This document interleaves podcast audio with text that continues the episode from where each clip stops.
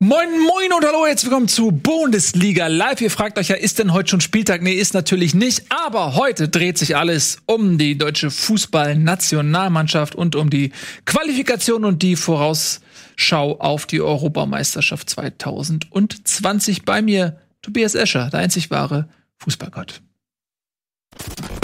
Es gibt einen jungen Stürmer, über den sich die Fans wirklich sehr freuen.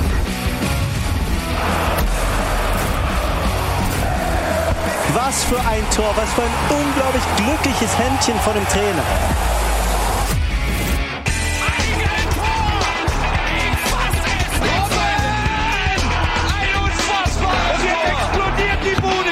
Kritisiert mir denn nicht so viel. Das ist ein guter Mann. Hey, schön, dass ihr da seid. Montag, 17 Uhr. Obwohl kein Bundesliga ist, müsst ihr natürlich nicht auf euren Fußballtalk hier verzichten. Nur auf ein paar Teilnehmer müsst ihr verzichten. Denn wir haben uns gedacht, wenn wir schon über die Nationalmannschaft reden, dann wollen wir nur Leute haben, die auch kompetent sind. Ja, das muss man sich ja auch verdienen, so eine Nominierung für Ja, eine Nationalmannschaft. So ist es. Sendung. Und wenn man bei der Nationalmannschaft Sendung mitmachen will, dann muss man Leistung zeigen und da haben haben wir nur beide den Cut geschafft diese Woche. So ist es. Es ist halt eine Elite-Talk-Runde. Und äh, ihr seid natürlich auch mit dabei im Chat. Wir haben immer so ein Auge auf euch, was so eure Meinungen sind. Ähm, genau, und heute geht's eben, wie gesagt, nicht um die Bundesliga, sondern um die Nationalmannschaft. Und da gab es jetzt ja am Samstag die erfolgreiche Qualifikation. Ein, was war es am Ende? 4 zu 0. Hat gereicht und gegen Weißrussland. Gegen Weißrussland. Ne, so ist es. Ähm, dadurch, dass die Niederlande und Nordirland sich 0 zu 0 getrennt haben, steht also die Qualifikation fest. Fraglich ist nur, ob man als Tabellenerster oder Zweiter zur Euro fährt. Das ist so ein bisschen für die Auslosung noch interessant, für die Töpfe und so weiter. Da kommen wir später zu. Das ist mein neues. Lieblingsthema. Ja, es ist Diese- mega diese, spannend. Diese Auslosung, weil das ist, dieses Mal haben sie sich selbst übertroffen. Mit Ja, allem. mit allem. Mit dem gesamten Modus der Qualifikation und der Auslosung. Er muss ja auch, weil es ja auch halb Europa ähm, quasi Ja. an diesem Turnier teilnimmt und ähm, was heißt halb ganz Europa irgendwie ganz wenige. Es müssen erstmal, es muss eine langwierige Qualifikation gespielt werden, um zu gucken, wer dann alles nicht mit darf. Ähm, äh, Wer von den so wie 50 früher. Ländern in Europa nicht Ja. 24 Oh, ihr gehört leider zu den drei Ländern, die es nicht geschafft haben in einer zweijährigen Qualifikationsrunde. Ja, denn die Euro ist ganz schön aufgebläht worden, aber dazu kommen wir, wie gesagt, später noch. Unser erster Punkt für heute lautet oder ist so ein bisschen eher ähm, die Stimmung im DFB-Team. Denn trotz dieser erfolgreichen Qualifikationen alle Spiele gewonnen, bis auf das Heimspiel gegen die Niederlande, was verloren ging mit 4 zu 2, ähm, war das ja nach diesem Umbruch dann trotzdem sportlich völlig in Ordnung, was da zumindest auch an Ergebnissen passiert ist. Trotzdem hat man das Gefühl, die Stimmung ist im Keller in den Stadien vornehmlich, wird das gezeigt. Das ist ja immer auch so ein bisschen ein Spiegelbild. Die Fernsehquoten sind immer noch sehr gut. Ich glaube jetzt bei Nitro, was waren das, 9 Millionen oder sowas knapp? 8,5 im Durchschnitt Ja. und 9, irgendwas eine in der Spitze, oder so, ne? Das ist ja immer noch in Ordnung für, für so ein ähm, Qualifikationsspiel. Aber trotzdem irgendwie mal das Gefühl so, die Euphorie spätestens seit 2014 so, Mhm. jetzt mit der WM 2018, die so verkorkst wurde, so richtig drin sind wir nicht. Nee, da hast du jetzt ja auch wieder gemerkt in äh, Mönchengladbach, wo das Spiel war, wo die Stimmung sehr Ja. Ähm, schlecht war. Der DFB hat ja jetzt schon in den letzten Jahren beschlossen, dass man in eher kleinere Stadien ausweicht, dass man nicht mehr jedes Länderspiel in Dortmund, Hamburg oder München austrägt, sondern jetzt mal Mönchengladbach mitnimmt. Man hat dieses Jahr auch schon Freiburg in oder? Mainz gespielt. Waren wir, wo waren wir? Waren wir nicht in Freiburg? Oder waren wir in Mainz? In Mainz, Mainz? waren wir, ich habe es hier gerade geöffnet. Ja. In Mainz Ja. waren wir und in ähm, Wolfsburg hat man ja auch gespielt unter Stimmt, anderem. In Sinsheim gab es sogar auch ein Länderspiel. Also ähm, nicht mehr diese, diese Riesenstadien alle immer bedient. Und trotzdem ist das Ding halb leer gewesen gegen Weißrussland. Offiziell waren angeblich nur ein paar Plätze frei. Aber der Oberrang sah ziemlich leer aus. Mhm. Ähm, was jetzt ja noch hinzukam, war diese Geschichte, dass man diese Blaskapelle im Stadion gehört hat. Da war eine Blaskapelle dabei, das war ein sehr witziges Bild, Männer mit ähm, Pelzen und so weiter. Hat sich nachher herausgestellt, dass sie vom, auf Einladung des DFB da waren und keine Ticketgebühren gezahlt haben, sondern halt der DFB quasi die rangekarrt hat, um die Stimmung zu verbessern im Stadion, weil halt bei Länderspielen nichts los ist. Und man das Gefühl hat, auch die Begeisterung für die Nationalmannschaft hält sich momentan in Grenzen. Ja, ist wirklich so. Ja. Aber ich glaube, das ist ein Phänomen, das, also für mich beginnt das eigentlich mit dem WM-Titel 2014. Weil diese Sehnsucht, ja, irgendwie nach einem Titel und die Identifikation auch mit der Mannschaft, das ist über, über viele Jahre gewachsen. Das begann im Grunde 2006, ähm, als mit, bei der Heimweltmeisterschaft so wirklich diese unfassbare Euphorie-Tsunami durch das Land schwappte und wirklich jeden mitgerissen und in schwarz-rot-gold gekleidet hat, der nicht irgendwie auf drei, bei drei auf irgendwelchen Wolkenkratzern sich in Sicherheit gebracht hat, um die Metapher schnell zum Ende zu bringen. ähm, und da ging das los. Und da waren ja auch noch Spieler bei, ähm, die dann später Weltmeister geworden sind. Ja, allen voran den Philipp Lahm, Schweinsteiger, Podolski, Mertesacker. Das waren alles ähm, quasi damals junge Spieler, die diese Mannschaft geprägt haben. Und diese Euphorie hat das dann noch wirklich über die Jahre bis zum Titel, weil es gab immer diese Sehnsucht, so oft Halbfinale, bei Europameisterschaft Finale, Weltmeisterschaft Halbfinale und äh, dann dieser Gipfel. Und das war wirklich, da entlud sich dann alles, ja, in, in, in diesem WM-Titel. Und danach war so ein bisschen so, ja, was jetzt? Ne? Irgendwie man hatte das Gefühl, okay, was jetzt so? Und dann 2018 dieses Katerjahr, ja, wo man wirklich das Gefühl hatte, der es gab gar nicht mehr diese Identifiz Identifikation mit der Mannschaft. So, Hm. das war die Mannschaft war satt. Es fehlte äh, ähm, Hungrigkeit, äh, Hunger könnte man auch sagen. es fehlte Hunger und ähm, ja, und seitdem äh, fremdelt man so ein bisschen. Ich glaube, auch Löw war sehr in der Kritik. Ja, viele haben ja gefordert, dass er ähm, spätestens nach der WM 2018 dann auch wirklich zurücktreten sollte. Und jetzt eben dieser Neuanfang. Aber dieser Neuanfang, so richtig hat er es nicht geschafft, anders als 2006, was ja auch ein Neuanfang war. Dürfen wir auch nicht vergessen, 2006 war ja ein totaler Neuanfang. 2002 zwar Vize-Weltmeister, aber 2004 eine unfassbar schlechte äh, Europameisterschaft und auch davor war es spielerisch ja Grütze. Also ohne Ballack und Kahn wäre Deutschland ja auch nicht ins Finale gekommen. Ähm, von daher, ja, also wir, wir sind vielleicht wieder irgendwie so an so einem Punkt, wo man, wo, wo es wieder connecten muss, ne? Du musst ja auch nicht vergessen, wie man damals mit den Spielern mitgelitten hat. Ja. Wir haben ja alle erlebt, wie Lahm und Schweinsteiger schon 2006 ähm, ausgeschieden sind, Klose, Mertesacker. Ja. Und dann 2010 nochmal und äh, auch äh, einem, nach einem sehr beeindruckenden Turnier, wo man sich auch wieder in die Herzen gespielt hat, wo man ja auch nichts zugetraut hat und dann ins Halbfinale ähm, da nur knapp gegen Spanien gescheitert ist.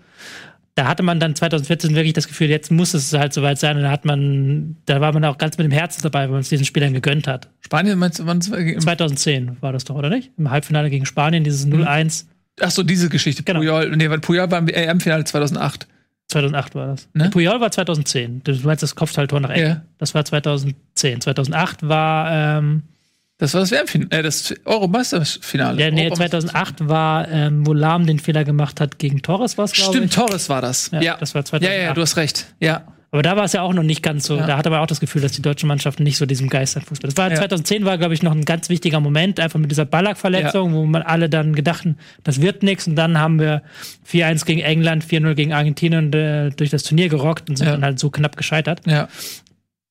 Und 2014 hat sich das Ganze dann entladen in so eine in so einem Jubelorgasmus. Ja. Einfach, dass man auch diesen Spieler, man hat es ja so, diesen ganzen Spieler hat man es so gegönnt, dass die das Ja. geholt haben. Und danach sind halt einerseits sehr viele Sympathieträger weggebrochen, muss man ja auch sagen. Schweinsteiger nicht mehr dabei, Lahm nicht mehr dabei, Mertesacker nicht mehr dabei, Klose weg.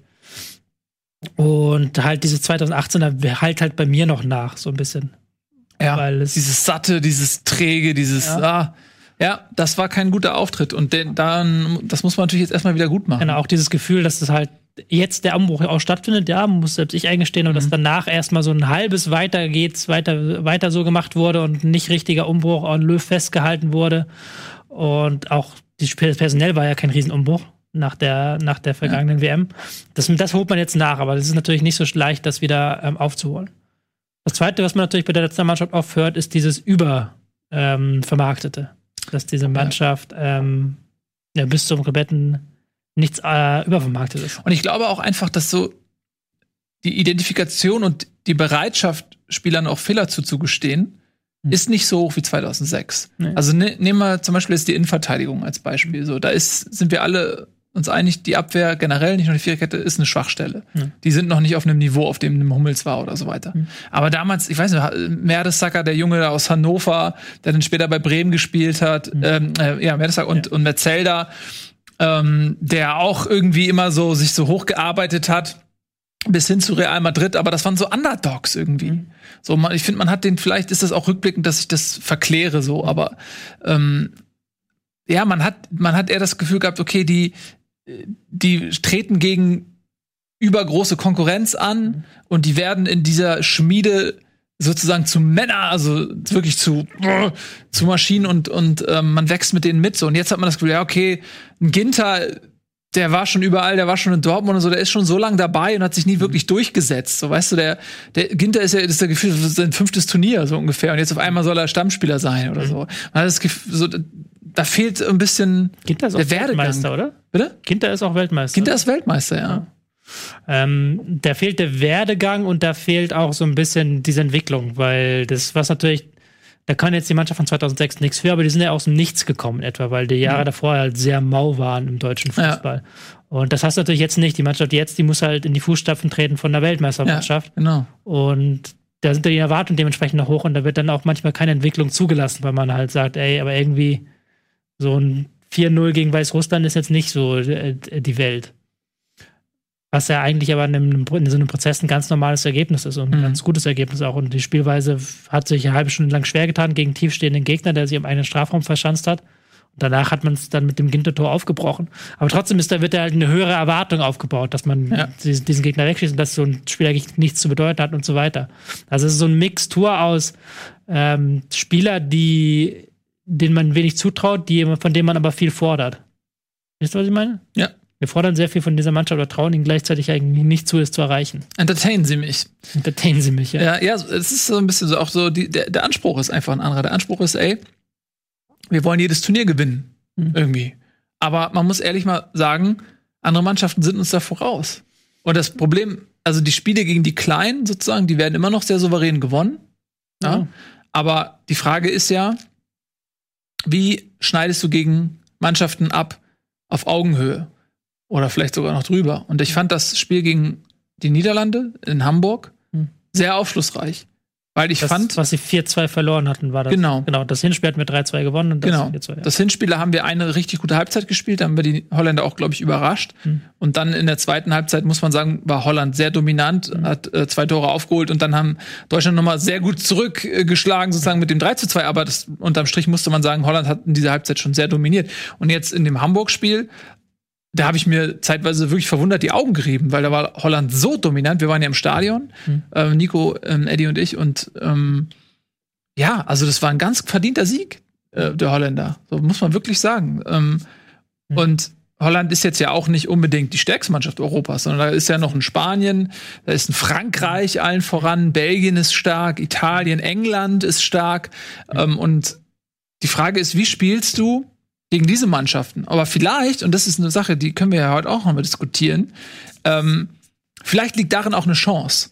Weil dieses alte Ballbesitzspiel, was Deutschland hatte, was sie machen mussten, weil zum einen, weil Jogi Löw die Spanier kopieren wollte und zum anderen, weil ähm, du mit diesem dominanten Ballbesitzspiel eben auch in der Zeit erfolgreich warst und eben viele Gegner dadurch äh, quasi erdrücken konntest und äh, zerspielen konntest. Aber jetzt mit dem mit der Mannschaft, die wir haben, wenn man sagt, man hat nicht mehr diese Qualität, einen Gegner zu dominieren, kannst du aber gleichzeitig die Stärken der Spieler nutzen, die nämlich nachrücken, weil du nämlich mit einem Sané, einem Werner, einem Nabri, aber auch auf den Außen mit einem Klostermann oder meinetwegen mit einem Nico Schulz so viel Tempo hast, dass du dass es dir entgegenkommt, wenn die Gegner dominant sind und den Ball fordern und du dann mit Balleroberung und schnellen Gegenstößen über diese schnellen Leute, wie ich gerade aufgezählt habe, quasi gegen diese Mannschaften zum Erfolg kommen kannst, weil du eben nicht mehr die Mannschaft bist, von, zu, zu der dann Holland, äh, Italien, England sagt, ja hier, bitteschön, hier ist der Ball. Weil der Anspruch ist nicht mehr der. Hat man ja auch gegen Niederlande so ein bisschen gesehen. Da wurde ja genau das praktiziert. In der ersten Halbzeit hat es einigermaßen geklappt, ja, aber danach natürlich nicht mehr. Ja, das Problem ist, dass du, wenn du so eine Art Fußball spielen willst, brauchst du ja eine gewisse defensive Stabilität. Der Konter kommt ja immer aus, dem, aus der Situation, dass du eine Balleroberung hast und Ja. dann umschalten kannst. Und da sehe ich, das ist halt so diese Sollbruchstelle bei der Nationalmannschaft so ein bisschen, wenn du dir den Kader anguckst. Ja, du hast sehr temporeiche Spieler vorne drin, du hast auf den Außen Spieler, die eher über das Tempo als über die Technik kommen, muss man auch so deutlich sagen. Aber dir fehlt halt im Mittelfeld dann wiederum ein klassischer Balleroberer. Ein Spieler, der da dann den Ball sich schnappt. Das ist eine Rolle, in die Kimmich reingehen könnte. in Kimmich reingehen könnte. Ja, genau. Der aber in, der- in der eigenen Mannschaft wieder was ganz anderes spielt bei den Bayern. Wo die ja wieder sehr auf Ballbesitz setzen. Aber hast halt die, im Mittelfeld, die Mittelfeldspieler hast du halt Groß, Gündogan, Kimmich, Goretzka, alles Spieler, die im Zentralen, in der Zentrale spielen und die aus klassischen Ballbesitzmannschaften kommen und Ja. daher auch Ballbesitzspiel gewohnt sind. ja. Und auf den Außen und vorne hast du mit Werner, wie du gerade gesagt hast, mit Mhm. Werner ähm, und Klosterberg, Klostermann, Halstenberg eher Spieler, die übers Tempo kommen. Und da ist, ja- Genau. ist ja schon so, ein- so ein gewisse ähm, so ein gewisser Konflikt da, dass Genau. die aus dem Verein einfach unterschiedliche Spielweisen gewohnt sind. Ja, und das ist eine interessante Frage. Ist Jogi Löw denn nicht gezwungen, vielleicht, nicht zu sagen, okay, bei welchen Einzelteilen habe ich in der Summe die höchsten Werte? Ja, so ein bisschen wie es bei FIFA im, im Foot-Modus sozusagen so ist, dass du halt sagst, okay, äh, du brauchst eine Mannschaft zusammen, aber die Chemie muss sozusagen stimmen oder die Spielphilosophie muss stimmen und dann ist der Wert, der am Ende rauskommt, vielleicht höher, selbst wenn die Summe der Einzelspieler niedriger ist. Ist äh, Löw vielleicht gezwungen, im Mittelfeld so aufzustellen, dass er, sage ich mal, den Stärken der Spieler, ne, die wir gerade aufgezählt haben, die mit Tempo kommen und so weiter, eher entsprechen? Muss Das man ein Opfer bringen? Das ist die spannende Frage, weil das ist das, ist das was ich ja natürlich bei dieser ähm, E- WM zuerst so ein bisschen vermisst habe, dass man da ein neues Gerüst sich auch einspielen lässt und sagt, man sucht jetzt was. Mittlerweile hat man ja das Gefühl, dass so ein bisschen sich so ein, sowas herauskristallisiert. Auch ähm, genau wie du es gesagt hast, dass man so ein bisschen sich unabhängig macht von den von der Form einzelner Spieler. So ein Volland zum Beispiel vollkommen außen vor. Ähm, dafür ein Waldschmidt ähm, dabei, dass man im Mittelfeld sehr stark dieses Kimmich-Ding favorisiert, dass man sagt, Kimmich ist im Zentrum gesetzt und ist eben nicht Rechtsverteidiger. Genauso ähm, dann diese, dieses Mittelfeldzentrum bildet mit zusammen mit Toni Kroos, wenn der, wenn der da ist und man dann noch einen Gündogan etwas davor hat zum Beispiel, das hat man jetzt auch mehrfach praktiziert, auch mit einem Goretzka. Ich glaube schon, dass, dass genau das funktioniert, äh, probiert wird, wie du gesagt hast. Ist dann halt nur die Frage, wie willst du den Spielstil einstudieren? Kannst du natürlich dann jetzt nicht machen gegen Weißrussland, wenn du halt sagst, wir wollen auf Konter spielen, weil Weißrussland zieht sich von der ersten Minute an mit 4, 4-5-1 an den eigenen Strafraum zurück. Da kannst du Ja. als Deutscher nichts kontern. Die hätten das 0-0 mit Kusshand genommen. Ähm, da Genau, aber ich meine, bei der, bei der Europameisterschaft wird es ja wahrscheinlich so sein, dass dann, wenn es drauf ankommt, Hm. ja, quasi äh, vielleicht in dem einen Duell in der Gruppenphase, Ja. aber letztendlich dann ab dem, gibt's ein Achtelfinale? Ja, ne? Ja. Ab dem Achtelfinale oder spätestens ab dem Viertelfinale, wenn du eben ähm, gegen Gegner spielst aus dieser Kategorie, die eigentlich qualitativ über uns stehen. Hm. Also du willst ja nicht gegen Mannschaften wie Frankreich oder England in die Konter laufen, mit einem Sterling oder mit einem Coman und mit einem Dembélé und wen die da alles haben. Da willst du ja gar nicht die Mannschaft sein, die, die ausgekontert wird. Nee, das stimmt, ja. So, und dann, und wenn du dann musst du halt zwei Systeme haben, sozusagen. Das eine ist ein bisschen dominanter Ballbesitz, Fußball gegen die kleineren Gegner. Ja. Aber du gewinnst ja am Ende so keine Titel. Nee, das ist die, das ist äh, die spannende Frage. Aber du musst jetzt so weit kommen, erstmal, dass du die Titel gewinnen kannst. Ja. Wir sind ja, das darfst du ja auch nicht vergessen, wir sind bei der WM nicht gescheitert, weil wir zu wenig Tempo hatten. Sondern weil wir halt gegen diese tiefstehenden Gegner, Mexiko, Südkorea und jetzt bin ich auch Schweden, haben wir keine Lösung gefunden. Die haben sich ja, die haben sich ja hineingestellt dann Ja. mit, wir haben Konter schlecht abgesichert von Gegnern und haben selber keine Chancen erarbeitet. Genau. Und das war ja so ein Problem. Da hättest du ja mit Tempo konntest du nicht viel machen gegen, äh, zum Beispiel gegen Südkorea, die ja von der ersten Minute an sehr tief gestanden haben. Ja, aber da habe ich ja schon vor der WM gesagt, dass es meiner Meinung nach ein Riesenfehler Löws war, dass er keinen ähm, Sandro Wagner zum Beispiel mitgenommen hat. Also jemanden, den du in so einer Situation, wenn du Handball spielst, dann vorne in die Box stellst, ähm, der einfach auch mal ein Kopfballduell gewinnt oder auch mal äh, Gegner bündelt oder auch mal mit seinem Körper einfach mal den Ball im Strafraum irgendwie versuchen kann zu halten und dann nochmal links und rechts abtropfen zu lassen, äh, dass er so einen Spieler nicht mal mitnimmt und sich der Option beraubt. Das war da meine, wegen, mein, meiner Meinung nach schon der Fehler. Aber das stimmt. Ähm, hatten wir natürlich aber immer. Also solche Gegner hatte man natürlich Ja. im, im Verlauf der Jahre immer und eigentlich hätte es von der Qualität her reichen müssen. Also wenn man sich mal anguckt, ähm, die WM 2018 war in meinen Augen qualitativ eigentlich der, mit der stärkste Kader, den ich je habe spielen sehen. Also wenn ich mal so 1990 ähm, die Zeit, das war auch ein starker Kader. Da war ich aber zehn. Da fehlt, also das kann ich jetzt nicht so hundertprozentig einschätzen, so ähm, im Vergleich auch mit den anderen Nationen, wo Deutschland da stand. Aber ich fand 2018 hat Deutschland noch einen besseren Kader gehabt als 2014. Das sieht man ja oft auch an den Leuten, die keine Rolle spielen. Wie hoch ist die Qualität der Leute, die eigentlich keine Rolle spielen, die den Kader nur auffüllen? Und da fand ich 2018, überlegen wir, wann Leroy Sané zu Hause geblieben und so. Mhm. Ja, also ein, ein, ein Serge Gnabry war nicht dabei und sonst was, ne? Ähm, Das stimmt ja auch, oder? ja, also äh, deswegen hat mich das verwundert, weil eigentlich wäre die Qualität da gewesen. Ja, da hat man schlecht ausgespielt. Ja. Also da hatte man auch Pech gehabt, da muss man ja auch im Nachhinein sagen. Zum Beispiel Rudi, der ja gut gespielt hat und sich dann nach 20 Minuten verletzt und so weiter. Ja. Muss man jetzt aber auch nicht drauf rumreiten. Aber ich, ich weiß halt nicht, die Frage ist, wie man es dann nachher bei der EM gestalten möchte, beziehungsweise gestalten kann. Man hat eine Gruppenphase, die dieses Jahr, dieses Mal sehr kompliziert ist, dadurch, dass das Turnier in ganz Europa stattfindet. Gibt es ja Teams, die gesetzt sind in Gruppen. Zum Beispiel, dass Italien in Italien spielen darf, Mhm. dass die ähm, Niederländer ihre, Heimsp ihre Spiele in den Niederlanden austragen darf und so weiter. Deutschland zum Beispiel ist in der Gruppe gesetzt. Wenn Ungarn sich qualifiziert, trifft Deutschland auf Ungarn, weil Ungarn nämlich der zweite Gruppen, äh, die zweiten Spiele werden in Ungarn ausgetragen, in Budapest in der, dieser Gruppe und dann sind die in dieser Gruppe. Das ist, merkt man schon, wie kompliziert das ist. Damit sie dann ein Spiel in Deutschland haben und, ein, und die Ungarn das in Ungarn haben und dann. Genau, damit die Deutschen in Deutschland Ja. spielen können, die Ungarn in Ungarn Mhm. und dann, genau, ist die, hast du halt auf jeden Fall schon wieder einen Gegner drin, gegen den du dich durchsetzen musst im Ballbesitzspiel, weil Ungarn wird sich nicht gegen Deutschland vorne hinstellen. Und dann Ja, aber- musst du halt im, bis zum Viertelfinale durchkommen, irgendwie dich durchwursteln, um dann, wie du sagst, wenn man auf Frankreich trifft oder auf Spanien, Teams, die gegen Deutschland dann Favoriten wären, muss man auch ganz ehrlich sagen, dass man da dann ein bisschen das Tempo besser ausspielt. Okay, pass auf, dann lass uns noch mal ein kleines Experiment machen. Wir stellen jetzt mal im Kopf eine Mannschaft auf. Ich weiß nicht, wir haben jetzt, glaube ich, in der Form keine Grafik vorbereitet, weil wir jetzt im Gespräch erst Doch, ich habe eine Grafik Ja, vorbereitet. ja, aber nicht auf das, was ich jetzt will, Ach so. auf das ich jetzt hinaus will. Wenn man jetzt sagt, Deutschland hat zwei Mannschaften und gegen die schwachen Gegner spielt man mit Leuten, die Ballbesitz, Fußball Hm. gut beherrschen, dann würdest du ja wahrscheinlich, ich fange jetzt mal hinten an, Neuer wird spielen, Hm. dann hast du hinten entweder Schulz oder Halstenberg. Hm.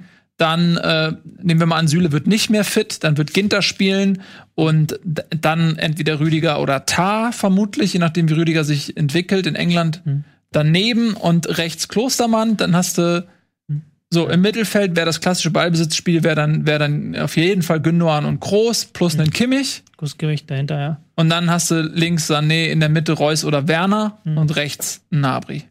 So würde es kann man ja auch jetzt zeigen hier auf der Taktiktafel, die ich vorbereitet habe. Das ist ja genau das, was du mir geschickt hast, eigentlich deine Variante, wie du es aufstellen Genau, aber würdest. das wäre dann sozusagen eine, eine Variante gegen äh, kleinere Gegner auch, wo du eben noch dieses Ballbesitz ähm, Spiel auch gut mitmachen kannst. Und man muss ja auch sagen, das hat ja auch oft funktioniert. Also die haben jetzt Weißrussland, die haben, die haben natürlich ihre Möglichkeiten dann nicht genutzt. Aber Deutschland hatte so viele Abschlüsse und so viele Situationen im, Ja. in Strafraumnähe. Ja. Ähm, also das haben sie ja nicht schlecht gemacht. Nee, nee, das stimmt, das haben sie nicht schlecht gemacht. Wenn du halt diese 4-3-3-Variante hast, das ist ja das klassische Ballbesitzsystem, ähm, was ich jetzt hier, das ich mit Hilfe des Football Managers dargestellt habe. Da hast du dann natürlich ein, ähm, die Frage natürlich, dass du mit Nabri Sané, die würdest du wahrscheinlich ein bisschen noch zentraler spielen lassen, als ich sie hier dargestellt habe, dass die dann tatsächlich auch mal Richtung Tor ziehen können. Löw hat es ja zum Beispiel sehr oft so gespielt, dass, ähm, dass tatsächlich ein Nabri im Zentrum gespielt hat und Sané Ja. und, und ähm, Werner eher außen und dann mit Tempo in den Strafraum gegangen sind, was ja auch Ja. eine schöne Variante ist. Ja. Ähm, Weil Nabri, und das muss ich tatsächlich mal sagen, Nabri ist halt in meinen Augen deutlich abschlussstärker als ein Werner. Werner schießt mehr Tore, ja, aber der braucht auch unglaublich viele Chancen. Was Timo Werner ist ein super Spieler und wenn, je nachdem, wie seine Phase gerade ist, wenn er bei Leipzig die Chancen reinmacht, dann schießt er drei Tore am Abend. Ja. So. Aber der braucht, und das sehe ich gerade bei der Nationalmannschaft, teilweise so viele Szenen, bis das Ding im Netz ist. aber Werner hatte noch nie eine gute Chancewertung, auch bei Leipzig nicht. Und deswegen macht Sinn, dass er nicht der Abschlussspieler das- ist, ne, sondern ja. mit seinem Tempo er vielleicht dann auch ähm, Vorlagen kriegt. Das ist immer das, das ist immer dieses große Problem, was wir ja auch schon 2018 hatten. 2018 war es so, dass ähm, Groß als dreifacher Champions League-Sieger eine sehr starke Freirolle hatte, sehr ähnlich gespielt hat wie bei Real Madrid. Das funktioniert bei Real Madrid geil, weil Real Madrid darauf eingestellt ist, weil das Spielsystem auch so ein bisschen darauf ausgerichtet ist, äh, weil die Mitspieler auch dementsprechend sind. Hat in der, bei der deutschen Nationalmannschaft wenig Sinn gemacht, dass er ständig nach links abgekippt ist. Ja. Ähm, jetzt hast du in der Nationalmannschaft auch wieder so Spieler wie Reus oder Werner, die in ihren, Reus jetzt aktuell nicht, aber letzte Saison Werner aktuell, die in ihren Verleihen eine tolle Leistung zeigen, aber deren Vereine sich ja auch sehr viel stärker auf diese Spieler ausrichten. ja. Also ein Werner hat eine sehr starke Freirolle bei, bei Leipzig und äh, Nagelsmann nutzt da sehr genau dessen Tempo und Mhm. dann kann der auch andere Räume besetzen, was dann bei Leipzig funktioniert, weil dann die Mitspieler halt dementsprechend sind. Mhm. Das kannst du dann mit dem Napri zum Beispiel eher nicht machen, weil Napri ja selbst schon so viel Torgefahr, wie du es gesagt hast. Napri ist der Top-Torjäger der Nationalmannschaft aktuell. Den willst du dann nicht, äh, dass der einen Zubearbeiter dann nachher spielt und Räume besetzt, die Werner offen lässt, sondern den willst du ja selber dann Richtung Tor schieben. Und da musst du dann wieder als Nationaltrainer auch unbeliebte Entscheidungen treffen, dass du mal sagst, hey, ein Reus zum Beispiel, den kriege ich nicht richtig untergebracht bei mir, dass der funktioniert. ja. Oder ein Werner vielleicht sogar auch. Ist das denn die Aufstellung, die du gerade, wir haben uns ja, ich habe dir ja eine so geschickt, wie ich glaube, dass sie 2020 dann bei der WM an, äh, EM antreten. War das meine Aufstellung? Das war deine Und du Aufstellung, hast, du wir hast du eine andere? Ich hatte eine bisschen andere. Ich muss da Sag mal, ähm, einmal kurz hier noch dann den äh, den Spieler austauschen. Ich hatte nämlich, ich hatte, ich bin ja immer ein großer Fan der Dreierkette, weil du die ja auch mit der deutschen Nationalmannschaft Ja. ganz halbwegs spielen kannst. Mein Problem ist, dass ich jetzt Süle noch drin habe, der aber wahrscheinlich ja nicht fit wird. Das ist ja, Ja. noch die, die große Frage. Ich habe dann Süle mit drin gehabt und hätte dann halt so eine klassische 4-3-3-Variante, wobei man jetzt ähm, dann Gündogan und Kimmich austauschen könnte, aber ich habe jetzt Kimmich mal Spannend, auf die Rechtsverteidigerposition gesetzt. Da hast du dann natürlich hinten das Problem, das ist, funktioniert jetzt vielleicht gar nicht mehr ganz so gut. Aber du hattest ja lange Zeit das große Problem, dass die deutsche Nationalmannschaft sehr viele Innenverteidiger hatte und Ja. sehr wenige Ausverteidiger, sehr wenige gute. Sagen wir, Ich- Leider ist da der Stuhl in der, also Rüdiger hast du, Ta, ist das Tar der ich habe Rüdiger, Süle und Ginter. Also da, Ah, okay. da kann man natürlich dann auch nehmen. Ja. Aber du könntest natürlich auch noch Kehrer, darfst du auch nicht vergessen, der kann auch spielen. Der hat ja auch schon Rechtsverteidiger gespielt, beispielsweise. Ich, ich, ich weiß gar nicht mehr, ob ich jetzt noch so ein Riesenfan von dieser Variante bin, weil du natürlich mit der Ausbotung von Hummels und Boateng, über die wir ja auch nochmal diskutieren können, ähm, dir da hinten in der Endverteidigung Optionen nimmst und da dann nicht mehr ganz so mega gut aufgestellt bist. Genau, und das ist eine Sache, ich habe dir das ja noch geschrieben, ich habe das jetzt gar nicht gesehen, weil das der Stuhl am Weg war, wen du bei mir in die Abwehr gesetzt hattest. Aber ich hatte dir noch geschrieben, dass äh, ich hatte Hummels vergessen. Ja. Aber eigentlich wollte ich Hummels dabei haben, wenn es danach geht, wen ich mitnehme. Ja. und nicht, wen ich, ich. Ich erwarte nicht unbedingt, dass Hummels dabei ist. Aber ich finde ja, ja, die Argumentation ist ja, man will ja den jungen Leuten die Entwicklung nicht äh, ruinieren. Da muss man auch sagen, okay, viele von den jungen Leuten sind aber auch echt schon lange dabei, ja, ähm, auch international dabei. Ähm, und wenn Süle ausfällt, dann würde Hummels ja nur den Platz von Süle besetzen und nicht jemanden das, weil danach kommt Süle ja zurück. Das ist also ähm, und dann wäre meine präferierte Variante in der zwei, wenn es eine Zweierkette ist, Hummels statt Süle, der dann fehlt. Selbst wenn Süle kommt, würde ich Hummels, by the way, wenn ich Bundestrainer wäre, würde ich trotzdem Hummels nehmen, würde ich Süle und Hummels nehmen. Ähm, den einen für den Spielaufbau, den anderen auch fürs Tempo und so weiter, eine Rückwärtsbewegung. Ähm, und die Kopfballstärke, auch offensiv, ist unerreicht, die Hummels hat. Das äh, Passspiel, die Spieleröffnung ist unerreicht. Ähm, äh, immer noch von Hummels das einzige Defizit ist vielleicht so ein bisschen das Tempo. Ja, er ist nicht der Allerschnellste, aber wie gesagt, äh, wenn du einen Süle hast oder auch einen Rüdiger, ist auch sehr schnell, ähm, können die das vielleicht ein bisschen kompensieren. Ähm, dann würde ich auf jeden Fall bevorzugen den Hummels halt, wie gesagt, und dann je nachdem, wer fit ist, entweder Rüdiger oder Ginter, der dann halt besser in Fahrt kommt, spielen lassen. Das, das wäre meine bevorzugte Variante. Ich habe auch so meine Gedanken über die Hummels-Geschichte gemacht. Welche Gedanken ich mir gemacht habe, das erfahren wir nach einem Spot. Das ist richtig.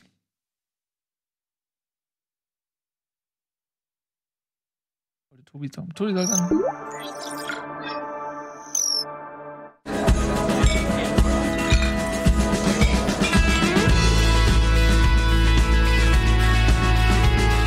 Bitburger. So gut kann Bier schmecken. Mit bestem Bitburger Siegelhopfen verfeinert.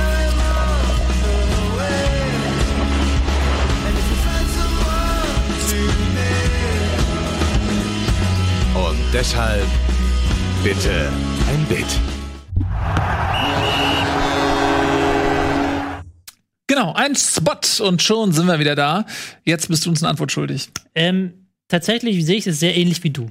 Weil momentan haben wir die Situation, dass wir einen, äh, einen Robin Koch dabei haben in der Nationalmannschaft, den ich äh, sehr schätze, der vor allen Dingen auch eine sehr große Kopfballstärke mitbringt, der auch eine sehr große Sicherheit ausstrahlt, der aber selbst im Verein nicht immer auf der Innenverteidigerposition spielt.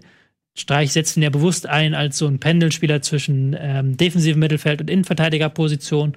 Und wenn du da die Wahl hast zwischen Hummels, der, wenn er in Form ist, einer der stärksten Innenverteidiger Deutschlands ist immer noch, das muss man ja auch ganz deutlich so sagen, war jetzt bei einer kriselnden Dortmund-Mannschaft oft der beste Akteur, der noch die Ideen beigestreut hat im Spielaufbau. Gerade etwas, was der deutschen Nationalmannschaft gegen ähm, tiefstehende Gegner fehlt Ja. dann sehe ich schon einen Grund da, auch über Hummels nachzudenken. Weil du hast jetzt mit, du hast mit ähm, Sühlefeld eine wichtige Option weg. Rüdiger hat auch jetzt lange gefehlt, äh, Kehrer hat ja auch gefehlt. Die werden ja wahrscheinlich hoffentlich fit bis zur Mhm. EM, aber was machst du, wenn sie nicht fit werden? Und dann Ganz genau, sehe ich ja. da schon einen großen Qualitätsabfall Definitiv. da kommen. Da hast du dann außer Ginter hast du dann nicht mehr viel Spieler. Tar auch, aber der ja auch wechselhaft. Tar hat ja keine, Tar hat ja keine Stärken, die nicht auch Hummel, Hummels hat. Und er hat aber auch dieselben Schwächen. Also da beißt sich die Maus. Also Hummels Schwanz. einzige Schwäche ist, diese, dass er nicht mehr das Tempo hat. Er war nie der schnellste. Ähm, und da hat sich vielleicht auch in den letzten zehn Jahren im Punkto Athletik, äh, in, was die Anforderungen für die Innenverteidigerposition angeht, ein bisschen was getan, so das Tempo da noch wichtiger geworden ist als früher. Ähm, aber in allen anderen Bereichen ist er für mich deutlich der beste ähm, Innenverteidiger. Und die Begründung zu sagen, ich mache einen ähm, Neustart, ich will die Nationalmannschaft sozusagen verjüngen und neu, Neuanfang die macht dann ja nur bedingt Sinn, wenn man an, auf anderen Positionen diese Konsequenz nicht hat. Also wenn du zum Beispiel sagst, okay, ähm, der neue Spielstil der Nationalmannschaft ist jetzt so ein bisschen irgendwie das Konterspiel oder so weiter. Und dann aber so eine Hybridmannschaft aufzustellen, auf der einen Seite voll auf Tempo zu gehen und auf der anderen Seite eben klassische Ballbesitzfußballer drin zu haben, ähm, das ist dann ja auch nicht konsequent. Und da schließt sich mir nicht ganz, weshalb jetzt ein Hummels aussortiert wird, andere Spieler aber nicht. So, weil äh, letztendlich sollte ja Sinn? Bitte? Was hast du denn im Sinn konkret? Naja, also wenn du zum Beispiel sagst, ein Groß und ein Gündogan sind ganz klassische Ballbesitzspieler. Und gerade Gündogan bei City, nochmal, ich finde Gündogan überragend. So, ich finde es ein überragender Spieler. Ähm, und über Groß brauchen wir nicht reden. Aber die, die Frage ist ja eben, was ist die beste Mannschaft? Was ist die Spielidee? Und welche Spieler kann ich am ehesten zu dieser Spielidee heranziehen? Und mir, mir erschließt sich nicht gerade, weil Hummels auf der Innenverteidigerposition eigentlich noch eine Rolle spielt, die für alle Systeme funktionieren kann. Das Einzige ist, wenn du sagst, wir brauchen superschnelle Innenverteidiger, dann wäre Hummels raus. Aber ein Ginter ist auch kein Vollsprinter. So. Und deswegen erschließt sich mir nicht, warum man ähm, Hummels nicht zurückholt. Das einzige Argument wäre, dass man sagt, man schenkt sozusagen die EM ab, weil sie nur ein Trainingslager ist für die WM. Ja, wenn du sagst, das ist eigentlich, Ja, ist, ne, ich will, dass die Turniererfahrung sammeln als Stammspieler, dass sie dann bei der WM gestandene Kerle sind und nicht verunsichert sind, wenn sie im Halbfinale in die Verlängerung müssen oder so. Oder halt, was man ja auch sagen könnte, was auch eine legitime Sache ist, dass man für 2024 sagt. Der Fokus liegt auf 2024, Turnier im eigenen Land. Da wollen wir wieder der Titelkandidat Nummer eins sein. Aber das finde ich krass, weil du das sind, das sind ja noch mal äh, vier Jahre Ja, aber du kannst ja mit mehr. einigen Spielern noch planen. Du kannst ja sagen, du brauchst halt um Kimmich, äh, Nabri, so eine aber du Mannschaft. weißt doch nicht, was in vier Jahren ist. Du kannst Ja, gut, klar, das kannst du nicht sagen. Hast du bei WM 2006 ja auch so ein bisschen. Naja, gut, Also, guck mal, was du- da kommen neue Spieler. angefangen. äh, neue Spieler kommen, andere Spieler verletzen sich. Äh, so, Aber gut, das, das Argument geht halt dann, das ist halt das einzig sinnvolle Argument, warum du Hummels nicht mitnimmst. Ja, Das Problem, ja. also ich habe ja gar kein Problem mit der Aussortiererei gehabt. Das aus der Situation damals im Herbst 2009, 2018 war das ja, genau, wo dann die auch im Verein keine Leistung gezeigt haben, wo man halt sagen Ja. könnte, dass Müller, Boateng und Hummels aussortiert wurden, hat damals sehr viel Sinn ergeben. Ich weiß halt nicht, wie lange Löw das aufrechterhält. Und er sagt ja auch selber, dass es, dass es ihm nicht ums Prinzip geht, aber dass er momentan noch keinen Grund sieht, Hummels zu nominieren, was auch immer das heißen mag. Ja, ich, also ich kann mir das nur vorstellen, dass das, dass er irgendwie so ein bisschen so ein, E- dass so ein Ego-Ding ist und er das jetzt erstmal so durchziehen will. Ähm, weil ich verstehe es bei Boateng und Hummels, weil auch deren Leistung einfach nicht mehr so Boateng ist. und Müller. Meine ich, Entschuldigung, bei Boateng und Müller. Boateng ist, ähm, füllt die Bayern-Mannschaft auf, sozusagen. Der ist äh, in der Hierarchie der letzte Innenverteidiger. Äh, und Müller saß jetzt auch unter Kovac lange auf der Bank Hm. Und ähm, hat sicherlich viele Qualitäten, aber passt eben auch überhaupt nicht in die Neuausrichtung. Hm. So, und von daher macht das bei den beiden Sinn. Aber wie gesagt, bei Hummels, wenn du, wenn du einfach den, best, den besten Innenverteidiger hast, und der Junge ist jetzt auch nicht 38, so. Äh, sondern wie alt ist er? 31? Ich weiß es nicht. Anfang 30, 30, 31? Äh, der müsste mein Jahrgang sein, also 31. Ja. Also, ich verstehe es nicht ganz, weshalb ähm, der so kategorisch ausgeschlossen wurde. Aber okay, ähm, 30 sogar noch. Also Siehst du, sogar nur erst 30. Im Dezember wird er. ja, 30. also gut. Mhm. Ähm, dann lass uns doch, würde ich ja vorschlagen, ey, lass ihn doch die Euro noch spielen. Mhm. Und dann letztendlich reden wir von einer Position. Mhm. Soll, naja, Ja. egal. Aber zurück zu meiner Ursprungsfrage. Was Wobei sind denn Also, Entschuldigung, deine Ursprungsfrage war? Ja, was sind denn, wenn man jetzt diese Spielausrichtung einem Prinzip unterordnet und nicht Einzelspielern, wie sähe denn das Mittelfeld aus? Was ist denn zum Beispiel mit einem Kai Havertz? Was ist mit einem Julian Brandt? Wenn du jetzt sagst, du hast in dem Mittelfeld zum Beispiel provokant gesagt, Kimmich spielt Sechser, Hm. wächst noch ein bisschen in diese Balleroberer-Rolle rein, in diese klassische, wie man sie ganz oft bei großen Mannschaften hatte, dass ähm, äh, ja, so bei Real Madrid, bei den Galaktischen früher, äh, war es Dingsbums, wie hieß er noch? Makelele, wer war das? Mageleda, der dahinter. Ne, der, der so diese wichtige Schlüsselrolle hatte, oder bei äh, Frankreich äh, Konaté, äh, Conte, ihn. Entschuldigung, Conte, ähm, was bei Deutschland vielleicht ein, ein Kimmich sein könnte, wenn er in diese Rolle reinwächst. und dann hast du einen Brand und einen Havers oder so. Wäre das zum Beispiel eine Mannschaft, die von der Ausrichtung her eher in sich schlüssig wäre? Ja, ähm, Ist ja dasselbe Argument wie bei Hummels, wenn du sagst, du, du willst den Jungen Erfahrung geben. Dann musst du ja auch einem Harvards und einem Brand jetzt die Erfahrung geben und nicht bei der WM. ja, eigentlich ist der Kader auch nicht schlecht. Es ist halt so ein bisschen das Problem, es fehlen halt die Spieler, die du unbedingt aufstellen musst. Ja. Deswegen kannst du halt schwierig dann da so eine Idee drumherum bauen. Aber du kannst ja auch theoretisch, wenn du sagst, du willst eher auf ein dynamisches Spiel dann im, äh, im Vortrag gehen. Wenn du natürlich so einen Harvards-Brand, wenn du die alle reinhörst, hast du dann defensiv dann nicht ganz diese Wucht, die du vielleicht hättest. Das ist vielleicht auch so ein bisschen der Vorwurf, den du in dieser Mannschaft machen kannst. Auch egal welchen Spielstil du machst, das defensiv fehlt dir vor allen Dingen dann. Und defensiv meine ich nicht die Abwehrkette, sondern meine ich im Pressing die Wucht, den Gegner über ein Pressing zu Ballverlusten zu verleiten. Ähm, ich mochte ja tatsächlich das, was Deutschland beim Confed Cup gespielt hat damals, dieses System. Das, deswegen bin ich aber auch immer so mit dieser Dreierkette dahin drin, wo man dann mit ähm, Goretzka im zentralen Mittelfeld gespielt hat und Rudi daneben, aber kannst auch mit Goretzka und Kimmich spielen. Ja. Da hattest du ja sehr viel Drang nach vorne auch. Da hattest du ja einerseits so ein Ballbesitzelement, aber du hattest auch immer wieder sehr, ein sehr dynamisches Spiel. Eben über einen Goretzka, der dann nach vorne gestoßen ist, über ähm, Stindel, Werner, äh, nee, Stindelbrand und ähm, Draxler, der ja völlig irgendwie vergessen ist, Ja. dass der existiert, Ja. äh, die dann hinter den Spitzen gespielt haben und dann da sehr viel Wirbel gemacht haben. Das kannst du ja auch theoretisch noch machen.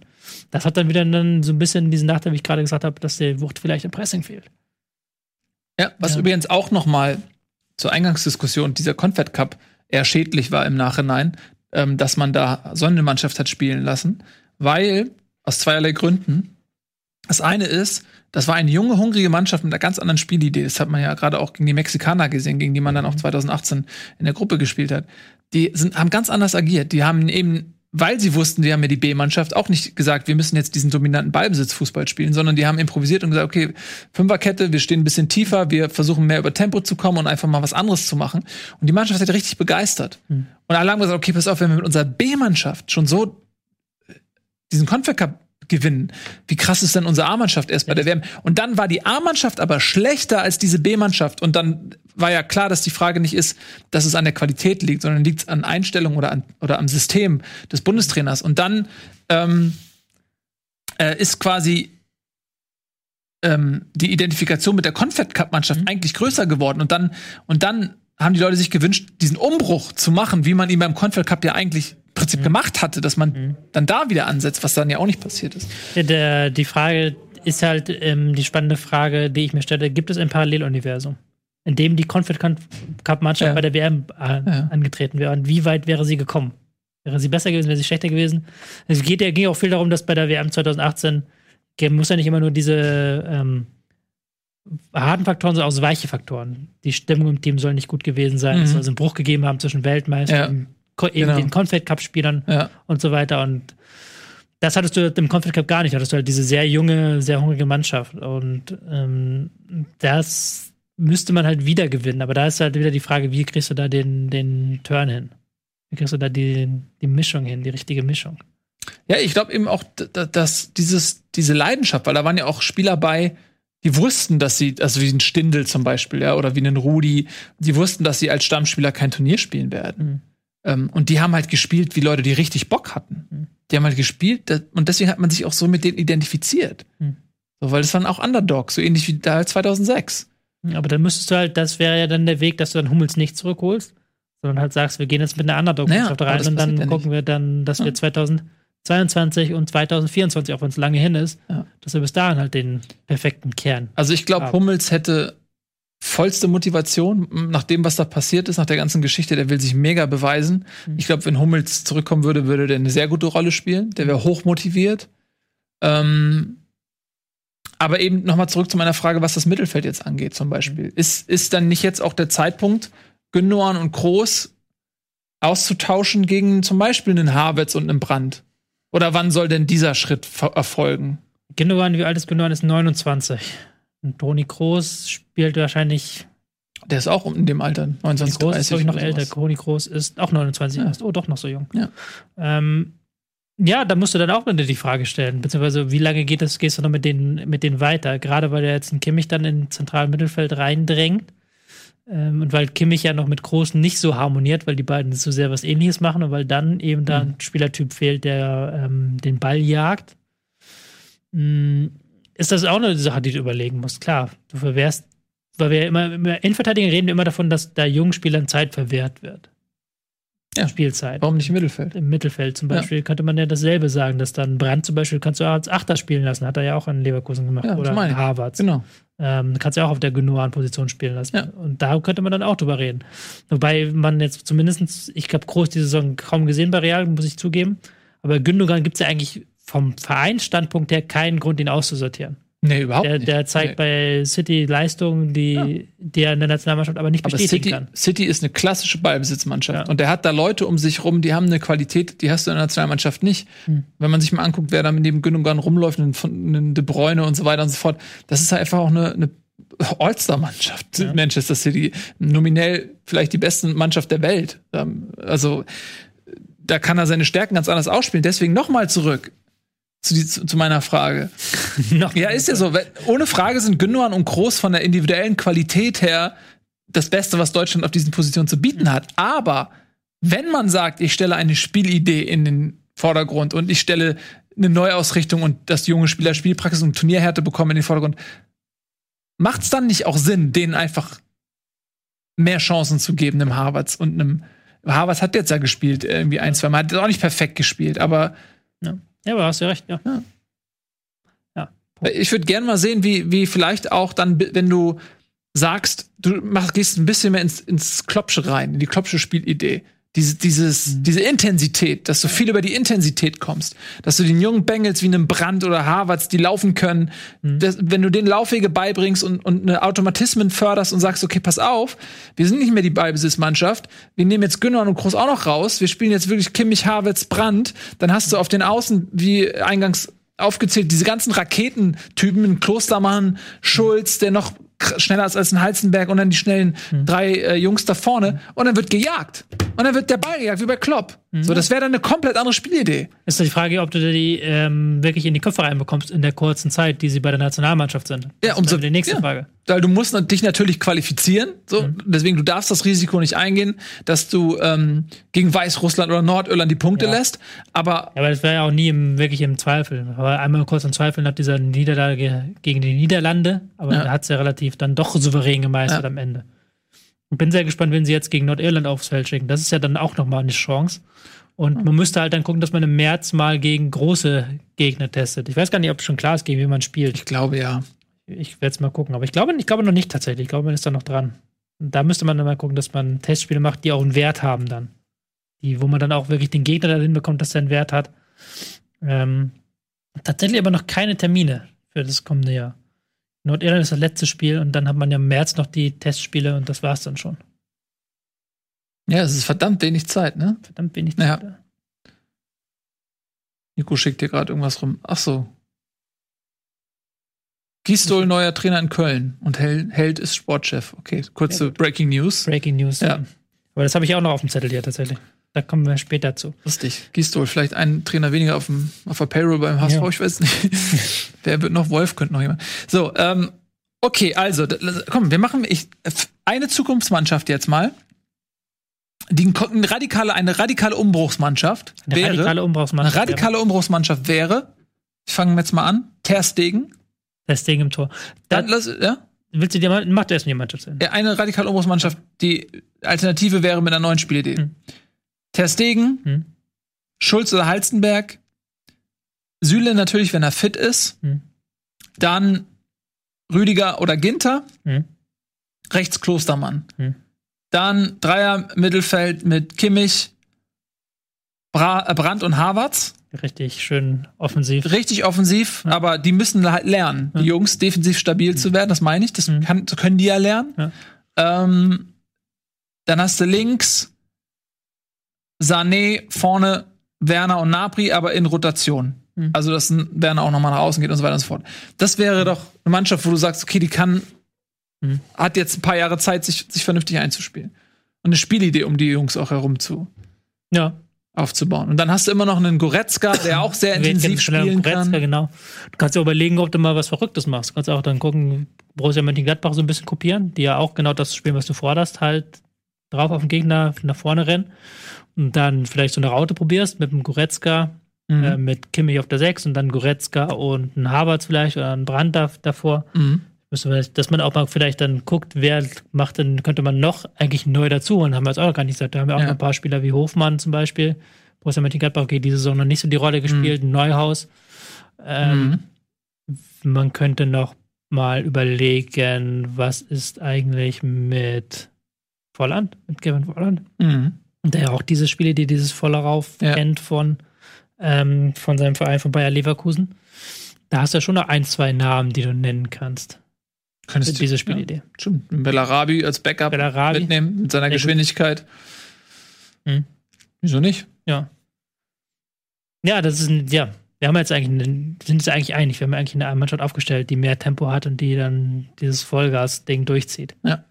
Es ist halt die Frage, da kannst du es halt als äh, Nationaltrainer, so hast du so wenig Zeit, das einzustellen. Und wenn du dir die letzten Turniere anguckst, wer ist hat alles gewonnen? 2014 Deutschland mit einer doch recht defensiv eingestellten Mannschaft. Wir erinnern uns mit, äh, mit genau, Hulvedes hinten als Rechtsverteidiger oder Linksverteidiger. Und Mustavi dann teilweise auch als Außenverteidiger, da war ja dann auch noch in ein Spiel reingeworfen Mhm. worden. Du hast 2016 dann Portugal als Europameister, die auch sehr Mhm. stark über Defensive gekommen sind. Die aber auch sehr viel übers Glück gekommen sind. Also Ja, die sind als Tabellendritter über als bester dritter Regelung mit Ja. Ach und Krach in der haben's Gruppe mit was mit Ungarn oder so und Bulgarien und Österreich. Österreich also, Ungarn, also, Österreich Komm. und Wales, glaube ich. also es war also wirklich eine machbare Gruppe und, Ja. und da war auch viel Glück bei Portugal dabei, muss man auch mal sagen. Und du hast ähm, 2018 Frankreich, die ja auch eher über einen Konter und einen sehr langsamen Ballbesitzstil gekommen sind und auch nicht über total offensiven Fußball. Was du halt vorschlägst, ist halt schon eine relativ offensive Variante, wo du halt Trainingszeit brauchst, um die Automatismen zu entwickeln, Ja. gerade im Spiel gegen den Ball. Definitiv. Da ist dann die Frage wiederum ist, sind wir nicht zu, zu spät dafür dran? Hätte man da jetzt nicht dann wirklich zwei Ja, hätte, dran- Fahrradkette, aber du siehst hätte, es auch, ja. du siehst es bei anderen Nationen auch. Ähm, bei Deutschland hast du in jedem Spiel eine andere Mannschaft auf dem Feld. Und bei anderen Nationen, da steht dann schon zwei Jahre vorher fest, was ist die Stammelf. Hm. Bei Holland, bei Frankreich. Die machen keine äh, Experimente. Die sagen, das ist meine Elf und ich nutze die Zeit, sich einzuspielen Hm. und genau diese Automatismen ähm, zu spielen, weil das, da sind wir wieder bei Klopp. Das, was Liverpool spielt, das funktioniert nicht ohne Automatismen, ohne dass du, dass dein Körper genau weiß, bevor du nachdenkst, was er zu machen hat, und zwar alle elf gleichzeitig. So, nur so funktioniert dieser Stil. Ähm, beim Ballbesitzfußball vom Gündogan oder so, äh, von, von, von Guardiola, das ist sicherlich, muss man auch viel trainieren. Genauso dasselbe, Ne? ja. Aber es ist halt eine komplett andere Nummer. Und da, da sind wir ja quasi über Ja, dieses Thema hinweg so. Ja. Und wenn du sagst, du spielst so, warum nicht einfach sagen, ey, ich lege mich jetzt fest, ich lege mich nach der WM 2018 Ja, das hat man fest, eben nicht gemacht. Das Ja. ist ja das, was ich ja auch immer wieder übel genommen habe, Löwen, wo ich ja auch sage, das ist halt so ein bisschen, was mich rausgehauen hat, dass man nach 2018 erstmal so ein bisschen weiter so gemacht hat und jetzt erst halt darauf kommt, dass man was umstellen muss. Ja. Und halt auch jetzt noch keine 100% klare Stammelf sich heraus. Ja, und da ist nämlich dieses Übel, dass er natürlich Schiss hatte, sich nicht zu qualifizieren. Das ist halt das Problem. Mhm. Aber vielleicht, wenn du dir mal anguckst, natürlich will niemand ein großes Turnier verpassen. Mhm. Ist in Deutschland absolutes No-Go. Mhm. Holland hat Turniere verpasst. England hat massive Probleme gehabt. Ich weiß gar nicht, haben die auch, die haben auch ein Turnier verpasst, glaube ich, eins, ne? Zwischendurch mal. Hat die nicht einen Euro verpasst oder sowas? sein, ja. Ich glaube, die haben einen Euro verpasst. Ähm, aber Italien. Italien, genau. Aber insbesondere Holland. Wenn du dir das mal anguckst, einen Van Dijk, der ist schon ein bisschen älter, aber ein De Jong, ein äh, De Licht, Hm. die haben die Zeit bekommen. Diese Mannschaft hat sich einspielen können, so, ne? Hm. Und das kostet natürlich, im, im, aber die Mannschaft wäre immer noch gut genug gewesen, Hm. um sich zu qualifizieren. Ja. Hättest du vielleicht gegen Holland das Nachsehen gehabt, wärst du trotzdem noch Tabellenzweiter geworden. Und selbst dann hast du ja immer noch diesen, diese Chance. Die Playoff-Chance, Diese, ja. Playoff-Chance, wo Und die, Na in der Nation Nations League sind sie auch abgestiegen, weißt du, was Genau, ich ja, in meine? der Also- Nations League ist es ja so, dass alle sich aus dieser Nations League A haben sich alle bis auf Island qualifiziert. Ja. Was dazu führt, dass Mannschaften aus der Nations League B und C in der Nations League A Europameisterschaftsqualifikation sein dürfen. Mhm. Ein sehr wirres, wirres Format. Ja. Ähm, wo sich auf jeden Fall noch, und da hätte man sich ja dann notfalls auch noch drüber qualifiziert. Ja, aber das ist jetzt hätte, hätte, hast du recht, hätte, hätte Fahrradkette. Vielleicht machen wir es auch ein bisschen zu schwarz nach der WM 2018. Vielleicht ist es nicht so schlimm, wie wir denken. Ich weiß es nicht genau. Nee, es ist mit Sicherheit nicht so schlimm, wie wir denken. Aber was mir nach wie vor fehlt, ist halt irgendwie dieser, dieser klare Gedanke. Hm. Für mich ist schwer zu erkennen, was ist denn, wie, wie spielt Deutschland denn? Vielleicht kann man das erst die, gegen die Großen erkennen. Aber wie gesagt, gegen Holland muss ich sagen, äh, ähm, zweieinhalb oder fast drei von vier Halbzeiten ging an die Holländer. Ja, und in der Nations League, wie gesagt, wo es dann ja noch um was ging, Ja. hat man, man klang, sang und klanglos abgestiegen. Absolut. Außer einem halbwegs guten, defensiv guten Spiel gegen Frankreich und einem Ja, einer guten Halbzeit gegen Holland war da auch nicht viel zu sehen. genau. Tja. Ich weiß es nicht. Also, ähm, dann wollen wir jetzt das, weil du gerade schon dabei bist, mal so ein bisschen den Modus und alles sezieren. Ja, was heißt den Modus sezieren? Es haben sich jetzt schon sehr viele Teams qualifiziert. Es ist ja schon sehr viel klar. Es Ja. sind eigentlich dadurch, dass jetzt so viele dabei sind, sind sehr viele von den bekannten Kandidaten dabei. Italien hat sich sehr souverän qualifiziert. Ähm, Polen ist dabei. Spanien, Frankreich, England, ähm, Deutschland, Niederlande, Portugal. Gibt aber auch noch ein paar Teams, da haben wir es ja als Übersicht tatsächlich, ein paar überraschende Teams, die bei sowas immer dabei sind. Was dann, finde ich, so ein bisschen die schönen Seiten eines 24er-Turniers sind. Wenn man die, ich weiß nicht, ob du es gesehen hast, die Bilder aus Finnland, aus der Kabine, wie die gefeiert haben. haben nicht gesehen. Ja. Und überhaupt, wie, wie glücklich die waren, dass sie zum ersten Mal jetzt an so einer Europameisterschaft teilnehmen können. Mit dieser Generation an Spielern. Da, das heißt so, dass es halt schon was wert ist, so eine Turnierteilnahme.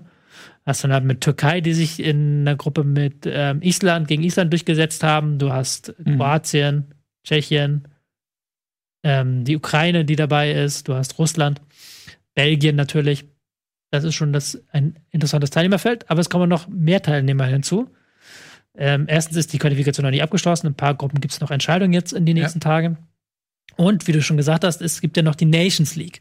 Also die bestplatzierten Teams in der Nation League, Mhm. die sich nicht qualifiziert haben über den ähm, über die normale Qualifikation, spielen, wenn ich das richtig verstanden habe, nochmal eine ein kleines Turnier aus, um zu entscheiden, wer noch bei der EM Mhm. dabei sein wird.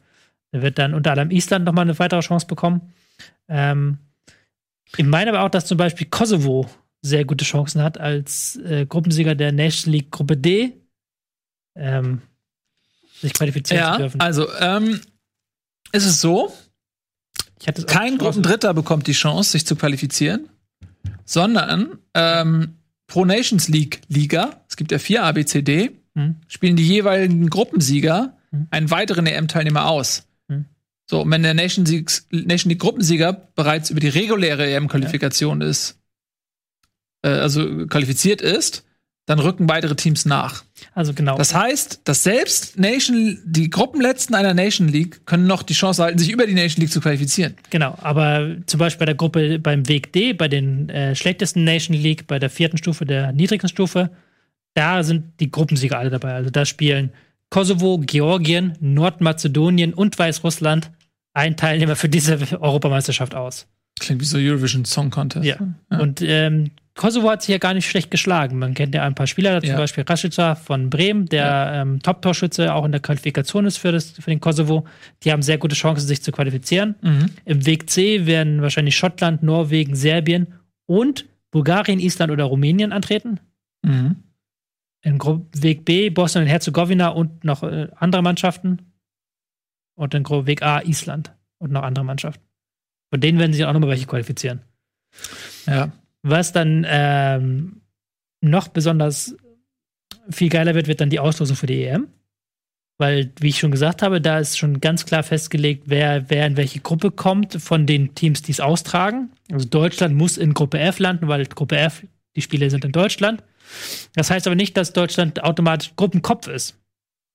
Ja. Sondern die Gruppenköpfe sind die Teams, die sich in der, in der Qualifikation als erster der Gruppe durchgesetzt haben. Ja, das heißt, wenn sie morgen Das heißt- gegen Nordirland einen Punkt holen, sind sie als Gruppenkopf gesetzt. Ja, und wenn nicht, dann kann es, kann es halt passieren, dass ähm, Deutschland dann auf eine Mannschaft trifft in der Gruppe, die die Gruppe gewonnen hat. Also ähm, das sind Ja. dann, glaube ich, auch nicht viele Auswahl. Aber das muss wiederum eine Mannschaft sein, die, die nicht bei sich zu Hause spielt. Genau, das muss wiederum eine Mannschaft sein, die nicht bei sich zu Hause spielt. Ja. Weil die dann wieder in der anderen Gruppe gesetzt sind.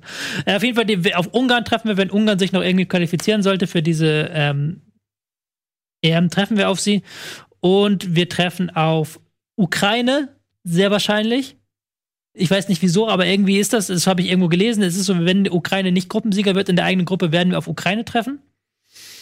Weil das muss irgendwie so sein, es geht nicht anders, keine Ahnung. Weil ja auch noch dazu, Ukraine darf ja nicht gegen Russland spielen und Serbien darf nicht gegen Kosovo spielen und, und so weiter. Und diese ganzen Schwede, Geschichten, ey. politische Geschichten.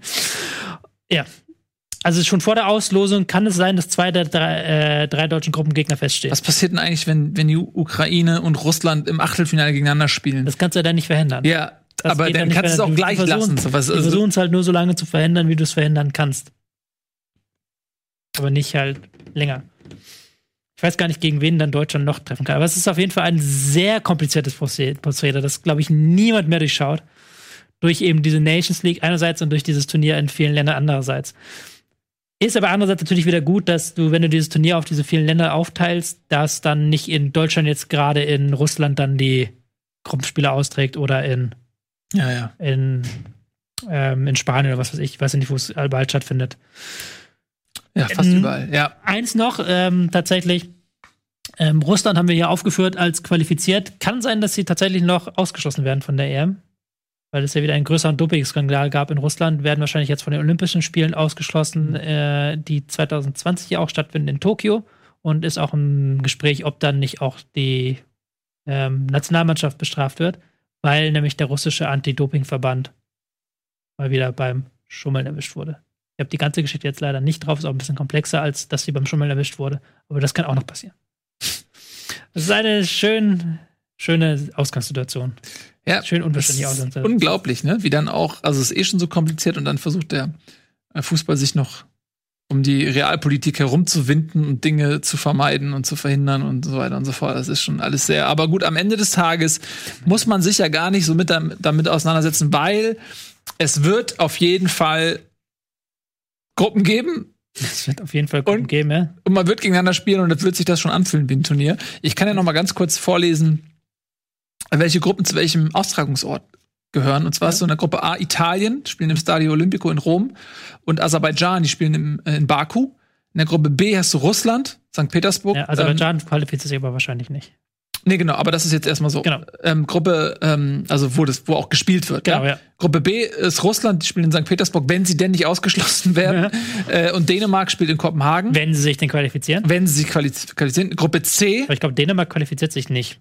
Hast du die wieder Niederlande, denn die spielen in Amsterdam und Rumänien, die spielen in Bukarest. Gruppe D hättest du England, Wembley Stadion, ja, das ist auch Finale, ne, Wembley. Mhm. Und Schottland, was ganz lustig ist, äh, England und Schottland, die spielen im Hampton Park in Glasgow. Ja, aber Gruppe, Schottland ist, glaube ich, tatsächlich auf jeden Fall nicht dabei. dann hast du Gruppe E Spanien, die spielen in Bilbao und Irland in Dublin. Und jetzt ist das, was du gesagt hast. Hm. Gruppe F wäre dann Deutschland, ja, in der Allianz Arena in München und Ungarn Hm. im Ferenc Ferenc Puskás Stadion in Budapest. Genau. Ähm, Lustigerweise wird die Allianz Arena Fußball Arena München heißen. Dänemark hat noch die Chance, sich zu qualifizieren, um das WM. mal kurz hier ähm, gebüldig zu machen. Das Problem ist, ähm, Dänemark hat noch die Chance, sich zu qualifizieren, Schottland nicht mehr. Man denkt ja immer, jetzt, Mensch, die Jungs von Bundesliga, haben die sich wieder nicht vorbereitet auf den Scheiß? Haben die sich ja jetzt wieder hier reingesetzt, ohne eine Ahnung zu haben? Nein, ich habe mich da wirklich ne- vor noch eine halbe Stunde versucht reinzufuchsen. Und das ist halt, ist es ist so schwierig. kompliziert. Es ist halt so, dass du dann, wenn du es gucken willst, musst du die Qualifikation zur Europameisterschaft offen haben. Du musst halt die Gruppenphase offen haben, zu sehen, welche Gruppen gibt es. Du musst offen haben, äh, wer noch über die Nations League sich wie qualifizieren Das ist kann. Du musst halt fünf verschiedene Tabs offen haben, überhaupt, um es, um es halt, um halt die nötigen Basisinformationen vorliegen zu haben. ich sag dir noch mal, auf wen Deutschland nicht treffen kann. Oh, Ja, und zwar in der Gruppe wird Deutschland sicher nicht treffen auf Italien, Ja. Russland, Dänemark, Niederlande, Rumänien, England, Schottland, Spanien und Irland. Und Aserbaidschan ist eh nicht dabei. Ja. Aber gegen diese Mannschaften wird Deutschland sicher nicht spielen. Ja, ähm, wahrscheinlicher sind, ähm, genau wie du gesagt hast, Ungarn, ne? Mhm. Wenn sie sich qualifizieren. Und äh, Slowakei könnte noch vorbeiziehen. Das könnte noch möglich sein. Also es ist schwierig. Jedenfalls am 30. November um 18 Es Uhr ist die Auslosung. Und am, äh, lass ich mal eben ganz kurz gucken, am 18. November um 18 Uhr ist bei uns hier Werbung. Kleine Werbeunterbrechung.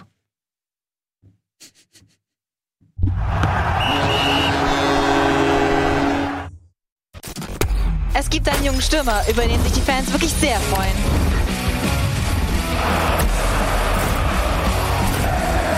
Was für ein Tor, was für ein unglaublich glückliches Händchen von dem Trainer.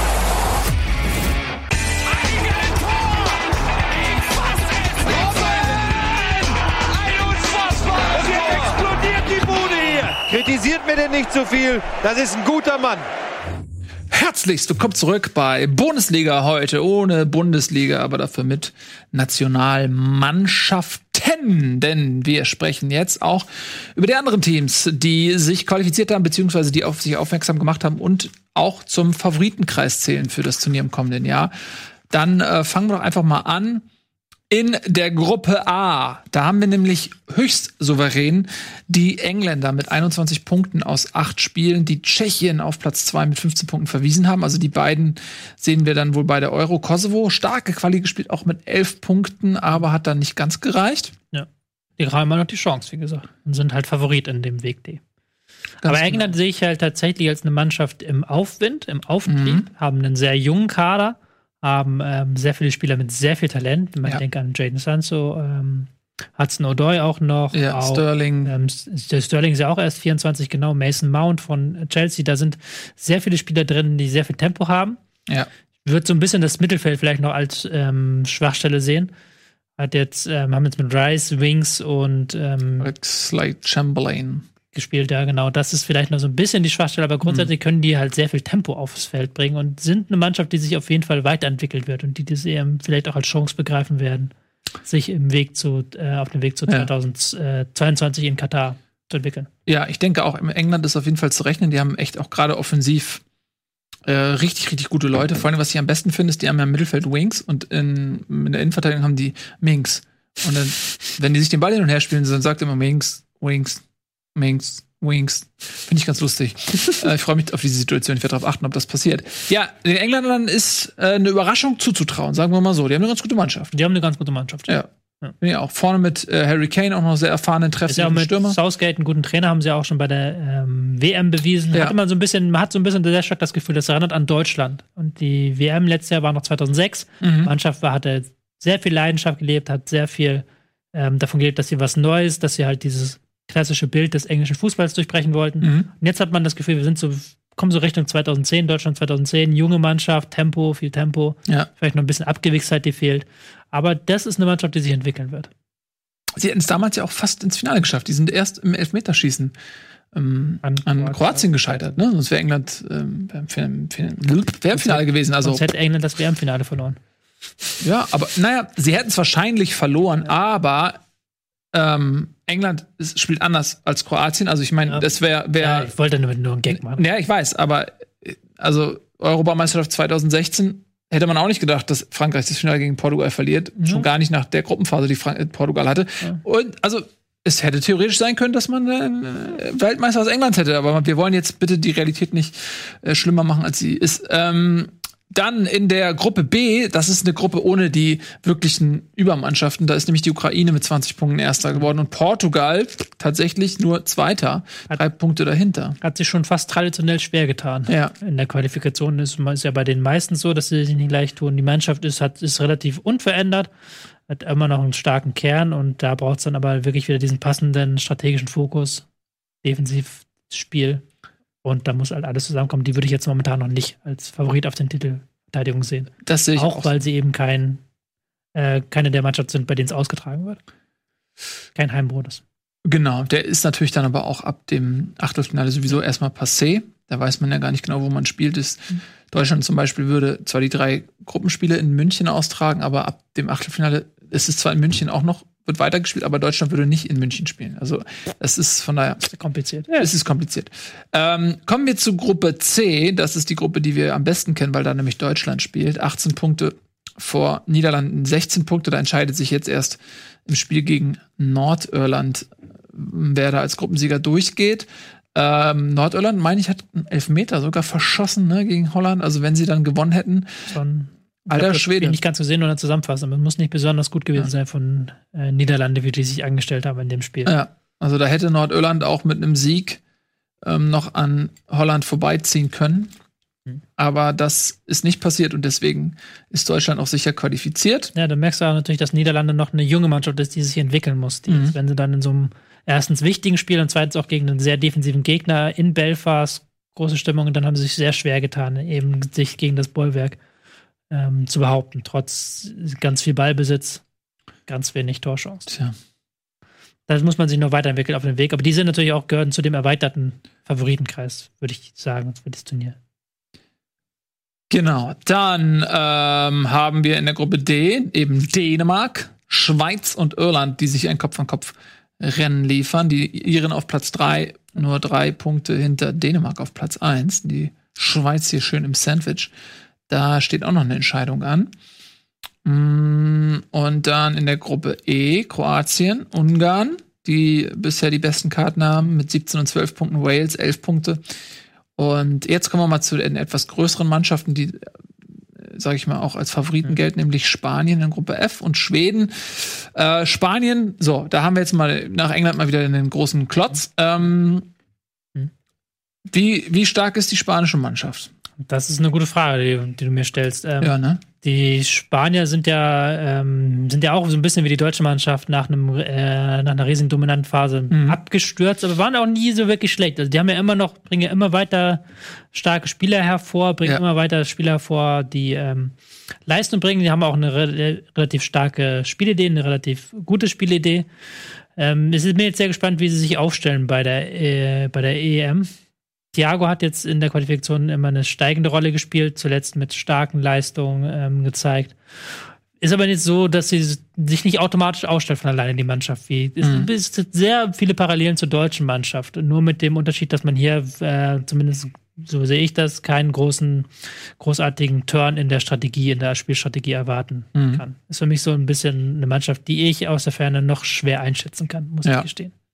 Hat auch, muss man sagen, immer sehr gute U-Mannschaften, äh, Spanien. Also da kommt eine Menge nach, aber natürlich war das auch für die ein Riesenumbruch da. Ähm, da das Mittelfeld mit Xavi, Iniesta, Busquets und so weiter, das Ja. war natürlich schon die Jahrhundertmannschaft. Ja, dann haben wir unsere Nachbarn aus Polen und Österreich, die in Gruppe G an der WM, äh, EM teilnehmen, Polen als Gruppensieger. Und Gruppe H war auch sehr interessant, Frankreich, der Weltmeister, standesgemäß Platz 1, 25 Punkte, dahinter die Türkei, die Island auf Abstand halten konnten. Ja, die Franzosen sind sie wieder Top-Favorit. Ja, die haben ja auch relativ starr das Ding durchgezogen in der Stade Qualifikation. de France. Im Stade de France. Die haben relativ starr ihr Ding durchgezogen. Genau das, was du gesagt hast. Wir haben einen klaren Stamm. Ähm, Deschamps hat ganz klar dargestellt, meine Weltmeistermannschaft, die möchte ich so gut wie es geht zusammenhalten. Hatte zuletzt dann nicht mehr ganz so gut funktioniert, aber haben gerade in den ersten Spielen eigentlich immer mit, den, mit der Weltmeistermannschaft gespielt, wenn es ging. Und haben aber trotzdem noch so viele Spieler, die nachrücken. Also sie Ja, haben das Kern und sie können theoretisch immer noch mit Spielern reinwerfen, die nachrücken. Und da muss man sagen, die haben nichts an Qualität verloren. Die sind natürlich jetzt nach den starken Turnieren zuletzt, war ja nicht nur die WM, waren ja auch schon bei der EM im Finale und waren da Favorit.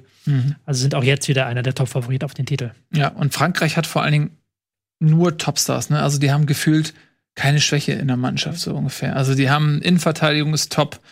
Äh, dann vorne, was die da, äh, man ist ja nicht nur ein Griezmann, äh, Giroud, ähm, jetzt hat äh, Ben Yedder hat gespielt, aber du hast ja dann einen Dembele und einen Coman mit einem Tempo, alter Schwede, dann Die ja Hast nicht eine richtige Rolle spielen. So. Also die spielen natürlich klar, aber die sind eigentlich in der ganzen, ja, äh, von der ganzen Hierarchie her eigentlich eher weiter hinten anzusiedeln. Ja, also aber das ist einfach, die haben einfach eine, eine Breite und eine Qualität im Kader.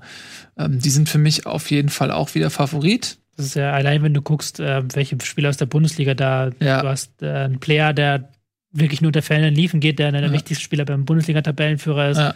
Du hast bei die ganzen Innenverteidiger in der Bundesliga spielen, spielen ja gar keine Rolle in der Nationalmannschaft, Genau, ja. weil du da hinten äh, schon so mit Varan richtig gut aufgestellt bist, Kimbembe, ja dass da gar kein Vorbeirücken mehr ist. Upamecano, auch Tolisso. Konate, Tolisso, ja, ja, klar. Das ist völliger Wahnsinn, was die ähm, an Talenten haben, in der Breite auch. Von daher, ja. Haben wir gesagt, die sind Top-Favorit. Dann nie zu unterschätzen, die Belgier, ganz Ja, die- starke Qualifikation Ganz gespielt. starke Qualifikation und ähm, haben eine richtig starke Mannschaft mit einigen der besten Spielern äh, der Welt. De Bruyne, Hazard muss man ja, glaube ich, gar nicht mehr nennen, aber auch sonst Mhm. eine sehr erfahrene Mannschaft mit sehr viel Erfahrung, aber nicht über dem Zenit, sondern Ja. immer noch auf dem Zenit, ganz viele Spieler. Und sind, ähm, haben mit Bro- Martinez auch einen Trainer, der sehr stark eine Spielidee verfolgt, der sehr genau weiß, was er möchte, der sehr genau, ähm, sehr lange auch vorplant, ähm, der sich da einen ganz klaren Stamm erarbeitet hat. Und die Früchte haben sie schon bei der letzten Weltmeisterschaft geerntet, wo sie auch ähm, bis ins Halbfinale vorgestoßen sind und da auch nur relativ knapp an Frankreich gescheitert sind, was Ja. so ein bisschen auch vorweggezogenes Finale war, fand ich. Definitiv. Ja, definitiv. Und die sind jetzt durch die Qualifikation marschiert, marschiert, haben jetzt tatsächlich noch die Chance, wenn sie gegen Zypern jetzt gewinnen, mit 30 Punkten von 30 möglichen Punkten aus der Qualifikation rauszugehen. Und das ist trotz der relativ einfachen Gruppe aber schon eine Hausmarke. Und das zeigt auch, wie motiviert diese Truppe ist und wie ernst sie das nimmt und was für einen eingeschworenen Kern diese Mannschaft hat. Ich habe damals vor der WM 2018 mir so Videos angeguckt. Da gab es einen so einen Typ auf YouTube, der hat, ähm, ich weiß nicht mehr, ob das der Fußballmanager war oder ob das irgendein anderer Algorithmus war. Jedenfalls hat der irgendwie 1000 Turniere simulieren lassen, ähm, um zu gucken, wer statistisch dieses Spiel, also das Turnier gewinnt. Und da hat Belgien von diesen, was ich, das waren nicht 1000, aber lass es 300 oder so gewesen sein. Das dran macht man ja so 1000. Das, oder waren es doch 1000? Jedenfalls hat Belgien da die meisten Turniere gewonnen, in diesem berechneten Algorithmus ge- gelöt, wo es dann, keine Ahnung, was da alles mit einfließt. Äh, Belgien äh, vor Frankreich, glaube ich, hatte die meisten Turniersiege. Deutschland tatsächlich so ein bisschen ferner liefen damals, das war so recht prophetisch. Aber man muss sagen, bei Belgien war auch immer äh, Leon Bailey noch im Kader. Ja, weil der, naja, das war ja die Geschichte, der hat ja lange in Belgien gespielt Ja. und er wollte ja eigentlich nicht für Jamaika spielen, das war eine ganz dubiose Geschichte auch. Ich habe die auch noch irgendwo im ja, da gab es dann die Geschichte, dass er seinem einmal eingeladen wurde Und dann irgendwas hat- war da mit seinem Schwiegervater, der dann irgendwas Ja. gedeichselt hat, ja. Genau, jedenfalls äh, ging es dann, also war Belgien noch ähm, sozusagen der Favorit darauf, dass Bailey dort spielt. Äh, letztendlich hat er dann ja doch für Jamaika gespielt und vor allem hat er auch das Niveau jetzt nicht so sich weiterentwickeln können, wie es damals so aussah. Aber egal, das nur mal so am Rande. Also auch der Algorithmus hat Belgien da voll auf dem Zettel. Äh, und in der letzten Gruppe, der Gruppe J, unsere guten Freunde aus Italien, auch die eine perfekte Quali gespielt. Die sind bei mir so ein richtig blinder Fleck, weil ich die gar nicht mehr verfolgt habe, Mhm. waren ja auch nicht dabei. Jetzt und ähm, müssen sie aber jetzt unglaublich gefangen haben, auch in den letzten Monaten, Jahren mit 27 Punkten. Und was mich beeindruckt ist, wenn ich sehe, nur drei Gegentore. Ja, das ist italienisch, ja. Das ist sehr italienisch. Also, Wobei man auch fairerweise sagen muss, Finnland hat sich als Zweiter qualifiziert. Und Finn, also Finnland ist nicht die Fußballübermacht. Du hast die Szenen da aus der Eiskatakombe, äh, aka Umkleidekabine, geschildert. Und dann hast du noch Griechenland, die völlig von der Rolle sind, Armenien, Bosnien, Liechtenstein. Also es sind jetzt auch nicht so die. ja, aber ich habe trotzdem das Gefühl, dass man die nicht abschreien darf. Mancini, Um ist ja, auch, Willen, ja. Mancini ist ja auch ein Trainer, der, der schon auf allerhöchstem Niveau trainiert hat, jetzt die letzten Jahre nicht mehr unbedingt äh, im internationalen Fußball die große Rolle gespielt hat, aber hat ja auch einen Meistertitel gewonnen schon. Und ich glaube schon, dass die Mannschaft etwas ist, die halt auf typisch italienische Weise, dafür steht ja auch Mancini als Trainer, ähm, jeden bei dieser EM unfassbar nerven wird. Also Italien würde ich nie im Leben abschreiben. Also die sind für mich immer auch Angstgegner ähm, Ja. ähm, aus deutscher Sicht. So Spanien sowieso, aber Italien immer schon. Das ist auch historisch so bedingt. Konnten jetzt bei der Europameisterschaft 2016 zum ersten Mal bei einem Turnier gegen, Spa äh, gegen Italien gewinnen und das nach Elfmeterschießen. Nach Elfmeterschießen. By the way, kleiner Tipp, wenn ihr mal sehen wollt, ähm, Thema Mentalität, was so die Unterschiede sind ähm, zwischen den Spielern von vor 20 Jahren oder so und heute, dann guckt euch mal ein Elfmeterschießen an. Zum Beispiel Europameisterschaft 1996. Guckt euch mal das ähm, Elfmeterschießen Deutschland gegen England an. Ja? So wie die Elfmeterschießen. Und dann guckt euch mal das nochmal das ähm, Elfmeterschießen 20 Jahre später 2016 an zwischen Deutschland und Italien. Guckt euch einfach mal die Unterschiede an, wie die da Elfmeter schießen. Du musst jetzt schon ausführen. Naja, also 2000, ähm, also 1996 haben die so souverän geschossen, äh, alle, auch die Engländer. Gareth äh, Southgate war der- Gareth Southgate war der einzige Southgate, der einen schlechten Elfmeter geschossen hat, der den Köpf gehalten konnte. Alle anderen waren unhaltbar sozusagen. Die waren so souverän reingezwembelt, weil die Leute einfach offensichtlich vom Kopf her stabiler waren als die ganzen Kids von heute auf Instagram. Ähm, und dann guckst du dir mal das äh, 19, äh, 2016 gegen Italien an, wie die da die Elfmeter geschossen haben. Also das war ja Beide. ja, beide, wirklich. Also war ja Not gegen Elend. Ich finde irgendwie, ich finde in solchen Momenten, weil das so reines, die können das alle. Ja, im Training hauen die 20 von 20 rein, wahrscheinlich. Deswegen ist es eine reine Kopfsache. Ja.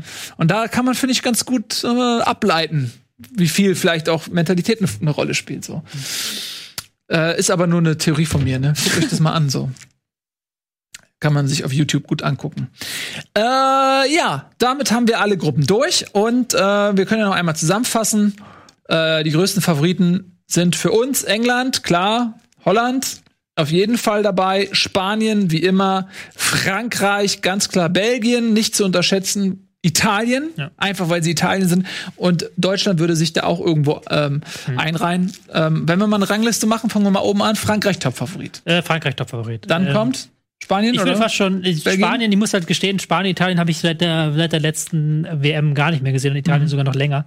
Deswegen hätte ich jetzt fast sogar Belgien sehr weit Ja? oben einsortiert. Okay, Starke Colli, starkes Turnier, Kader zusammengeblieben, ja. guter Trainer, würde ich schon relativ weit oben mit hinter Frankreich zusammen, vielleicht mit Spanien und Die drei. Ja. Genau. Gehe ich mit. Dann haben wir noch äh, England. England auch relativ weit vorne. England, genau, recht weit vorne. Italien, ja, einfach Italien, Niederlande. Vielleicht Niederlande. noch Kroatien so ein. Ja, die auch Gruppensieger sind, aber trotzdem so ein Ja, bisschen ja, nach der WM. mit. Aber da, ich würde halt schon zwischen, zwischen diesen drei, vier Top-Teams und dem Rest so einen kleine, kleinen Cut machen, einen kleinen Strich machen. Ja. Also Frankreich würde ich sehr viel stärker einschätzen als alle anderen. Ja, ich auch. Auch wenn ich deren Fußball ähm, immer sehr uninspiriert finde, aber die haben so viel individuelle Qualität, dass die jeden Gegner irgendwie auseinander. Genau, die haben eben diese Qualität. und halt auch auf so unterschiedliche Arten. Die haben ja genau das, was du ja vorhin gefordert hast, dass du halt ein Ballbesitzspiel brauchst gegen diese einen Gegner und gegen die anderen Gegner ein Tempospiel. Das hat der Frankreich beides perfekt drauf. Aus dem Genau. Mbappé haben wir von nicht mal mehr Mbappé. aufgezählt noch. Ja, weil der gerade ja gar nicht spielt, ja. Ja, eben, aber der, ich meine, und den haben wir vorhin auch noch, als wir so ein bisschen so vorne so rumge Ja.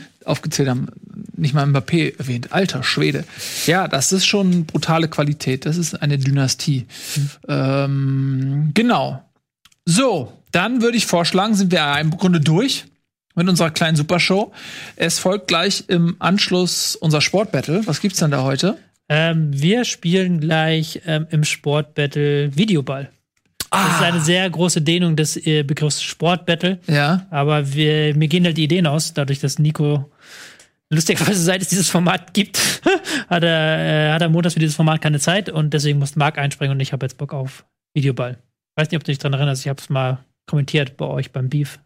Als, äh, Royal Beef Staffel 3 oder sowas. Habt ihr es gespielt? Videoball? Ja, das war, ich, ich, ich habe so dunkle Erinnerungen, ich glaube, da war ich schlecht. Das kann sein, ja. Ja, obwohl das, das hat nicht wirklich was mit Fußball zu tun. Lass Egal. uns ähm, kurz noch, wir haben ja noch ein paar Minuten, Ja, okay, ähm, zwei Sachen kurz erwähnen. gerne. Ähm, auch wenn es ja eigentlich eine Nationalmannschaft-Special ist, aber wir haben ja zwei neue Trainer jetzt in der Bundesliga über die Tage, Ja, stimmt, das Thema Tage. können wir noch mal Tage bekommen. Ja. Beziehungsweise ein Trainer, der ist nicht allzu neu. Ähm, Achim Bayerlorzer hat ja seinen Mhm. Vertrag in Köln aufgelöst, um nur ähm, für Mainz zu arbeiten. Was ich großartig finde, weil ich glaube, dass es diese Situation noch nie gab in der Geschichte der Bundesliga. Also es kann mich, es kann sein, dass ich mich jetzt irre. Vielleicht, ähm, wenn ich mich irre, schreibt, äh, sagt be be Bescheid, Chat. Aber der ähm, Turn und die Turn- und Sportgemeinschaft aus Hoffenheim hat am letzten Spieltag gegen ähm, 1. FC Köln mit Trainer Achim Bayerslotzer gespielt und 2-1 gewonnen. Sie werden am kommenden Spieltag gegen den FSV Mainz 05 spielen mit Trainer Achim Bayerlotzer. Ja. Zwei Spieltage, zwei Mannschaften, zweimal derselbe Trainer. Das ist echt lustig. Ja. Gab's, gab's schon mal in ähnlicher Form mit Felix Magath, als der damals bei Schalke ausgestiegen ist und sofort in Wolfsburg eingestiegen ist. Da war es Frankfurt, glaube ich, die relativ in relativ kurzer Zeit hintereinander zweimal gegen Magath spielen durften. Und jetzt hat man es aber zwei Spieltage hintereinander. Mhm. Nicht erlebt. So. Ja, und in Köln wird der frei gewordene Stuhl besetzt durch Markus Giesdohl, wie gerade über die Ticker reingekommen ist, unser Ticker aka Nico.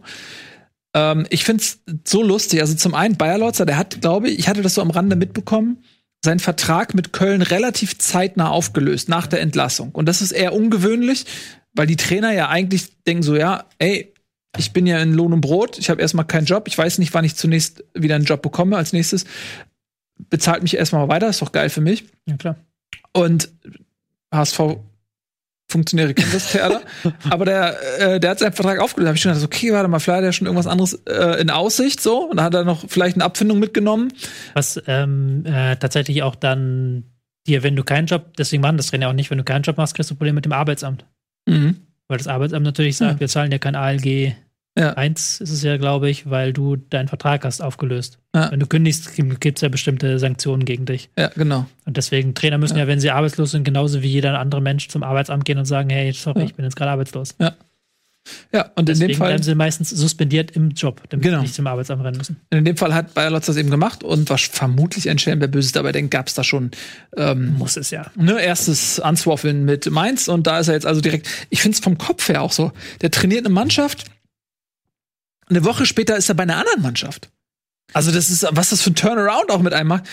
Ähm, und er kann da wahrscheinlich sogar zu Hause wohnen bleiben. Köln und Mainz sind jetzt nicht so weit auseinander, beides Karnevalsstädte. So, äh, vielleicht bleibt er sogar erstmal noch zu Hause wohnen fürs Erste. Es ist halt, ähm, du bist im Thema drin, das ist ja zumindest der Vorteil. Du bist äh, zum Beispiel Hoffenheim, der trifft jetzt auf Hoffenheim wieder, er ist, äh, Ja. weiß genau, wie Hoffenheim Spielvorbereitung gerade erst gemacht, kann er ja. quasi äh, einmal mit dem USB-Stick noch, Ja. äh, wahrscheinlich noch rübergezogen von Köln. Ja. Jetzt die Grafik ausgetauscht Ja. noch. Ähm, aber es ist insofern interessanter, äh, denn das Sache, weil ich glaube, er denkt sich dabei auch irgendwas. Ich glaube, das deutet einerseits darauf hin, dass er in Köln schon länger nicht mega zufrieden war, weil auch Mhm. wenn die Bundesliga uns immer weismachen will, dass man vor auf keinen Fall miteinander gesprochen hat, in den seltensten Fällen werden solche Dinger in zwei Tagen oder in auch in sieben Tagen geschlossen. Mhm. Da muss halt zumindest vorher schon mal irgendwie Kontakt da gewesen sein. Und das ist interessant auch, weil die Spielidee ja von ähm, Bayer Lorzer sehr stark auf Geschwindigkeit und auf ähm, Wucht im Spiel gegen den Ball fußt. Ist ein bisschen anders als die von Sandro Schwarz. Und da bin ich gespannt, ob er die implementiert bekommt in Mainz und wie sie jetzt Mhm. ähm, spielen unter ihm. Weil in Köln hat er sie ja nicht richtig implementiert bekommen. Ja. Da war ja sehr viel hinter dem Mac und da gab es ja auch sehr viele Probleme dann eben mit dieser Spielidee. Wir werden sehen. Wir werden sehen. Und Gisdol ist für mich als, entschuldigen Sie das bitte, dass ich hier immer die Parallele zum HSV ziehe, aber hey, Markus Gisdol ist halt beim HSV groß geworden, hat dort seine größte Zeit gehabt ähm, und ist seitdem, wie so viele andere, nicht mehr auf die Beine gekommen. ähm, man muss darauf warten, dass bei Hannover 96 wieder ein Platz frei wird, habe ich gedacht. Aber jetzt ist es dann doch die Bundesliga geworden. Äh, hat mich ein bisschen überrascht, Markus Gisdol. Er hat so ein bisschen seinen Ruf beim HSV ruiniert, aber hey, ich meine, Armin Pferd auch noch mal einen Job bei Köln bekommen, ähm, nachdem er beim HSV war. Also ähm, muss ich zumindest auf, was diese Straße HSV Köln angeht, da ist offensichtlich immer Verkehr. Das stimmt. Gut. Ist auch jetzt wieder ein Trainer, der bin gespannt, was er macht, weil so anders ist ja die Idee nicht als Bayer Lotzer, vielleicht noch sogar ein Stück Mhm. radikaler. Ich bin Ja. kein riesiger Fan von dem Gistol-Fußball, der sehr auf Chaos und ja, sehr auf Chaos angelegt ist und Ja, Kampf und war zumindest der letzte Eindruck. das war ein letzter Eindruck beim HSV. Ja, genau. Gut, äh, okay, dann habt ihr euch jetzt auch noch ein kleines Update hier abholen dürfen zur Causa Bundesliga und die neuesten äh, Trainerentwicklungen dort. Dann geht's jetzt hier tatsächlich weiter mit Videoball. Ein heiterer Sportspaß für die gesamte Familie mit Tobias Escher. Ich glaube, Sandro ist dein. Nee, Marco, äh, Marc Lehmann. Ah, Marc Lehmann ist heute einfach den dran. ganzen Sommer bald durch. Ja. Jeder darf mal. Äh, Ich nudel alle durch. Du nudelst alle durch. Tobias Escher hier, der nudelt die ganze Firma durch. Sehr schön. Also vielen lieben Dank fürs Zusehen. Das war unsere Sondersendung zur Fußballnationalmannschaft und Europameisterschaft. Jetzt viel Spaß mit Tobias Escher, Marc Lehmann. Wir sind raus. Tschüss und auf Wiedersehen. Es gibt einen jungen Stürmer, über den sich die Fans wirklich sehr freuen.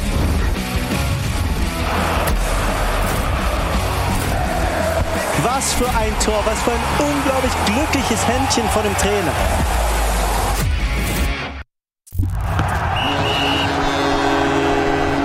Diese Sendung kannst du als Video schauen und als Podcast hören. Mehr dazu unter rbtv.to/bundesliga.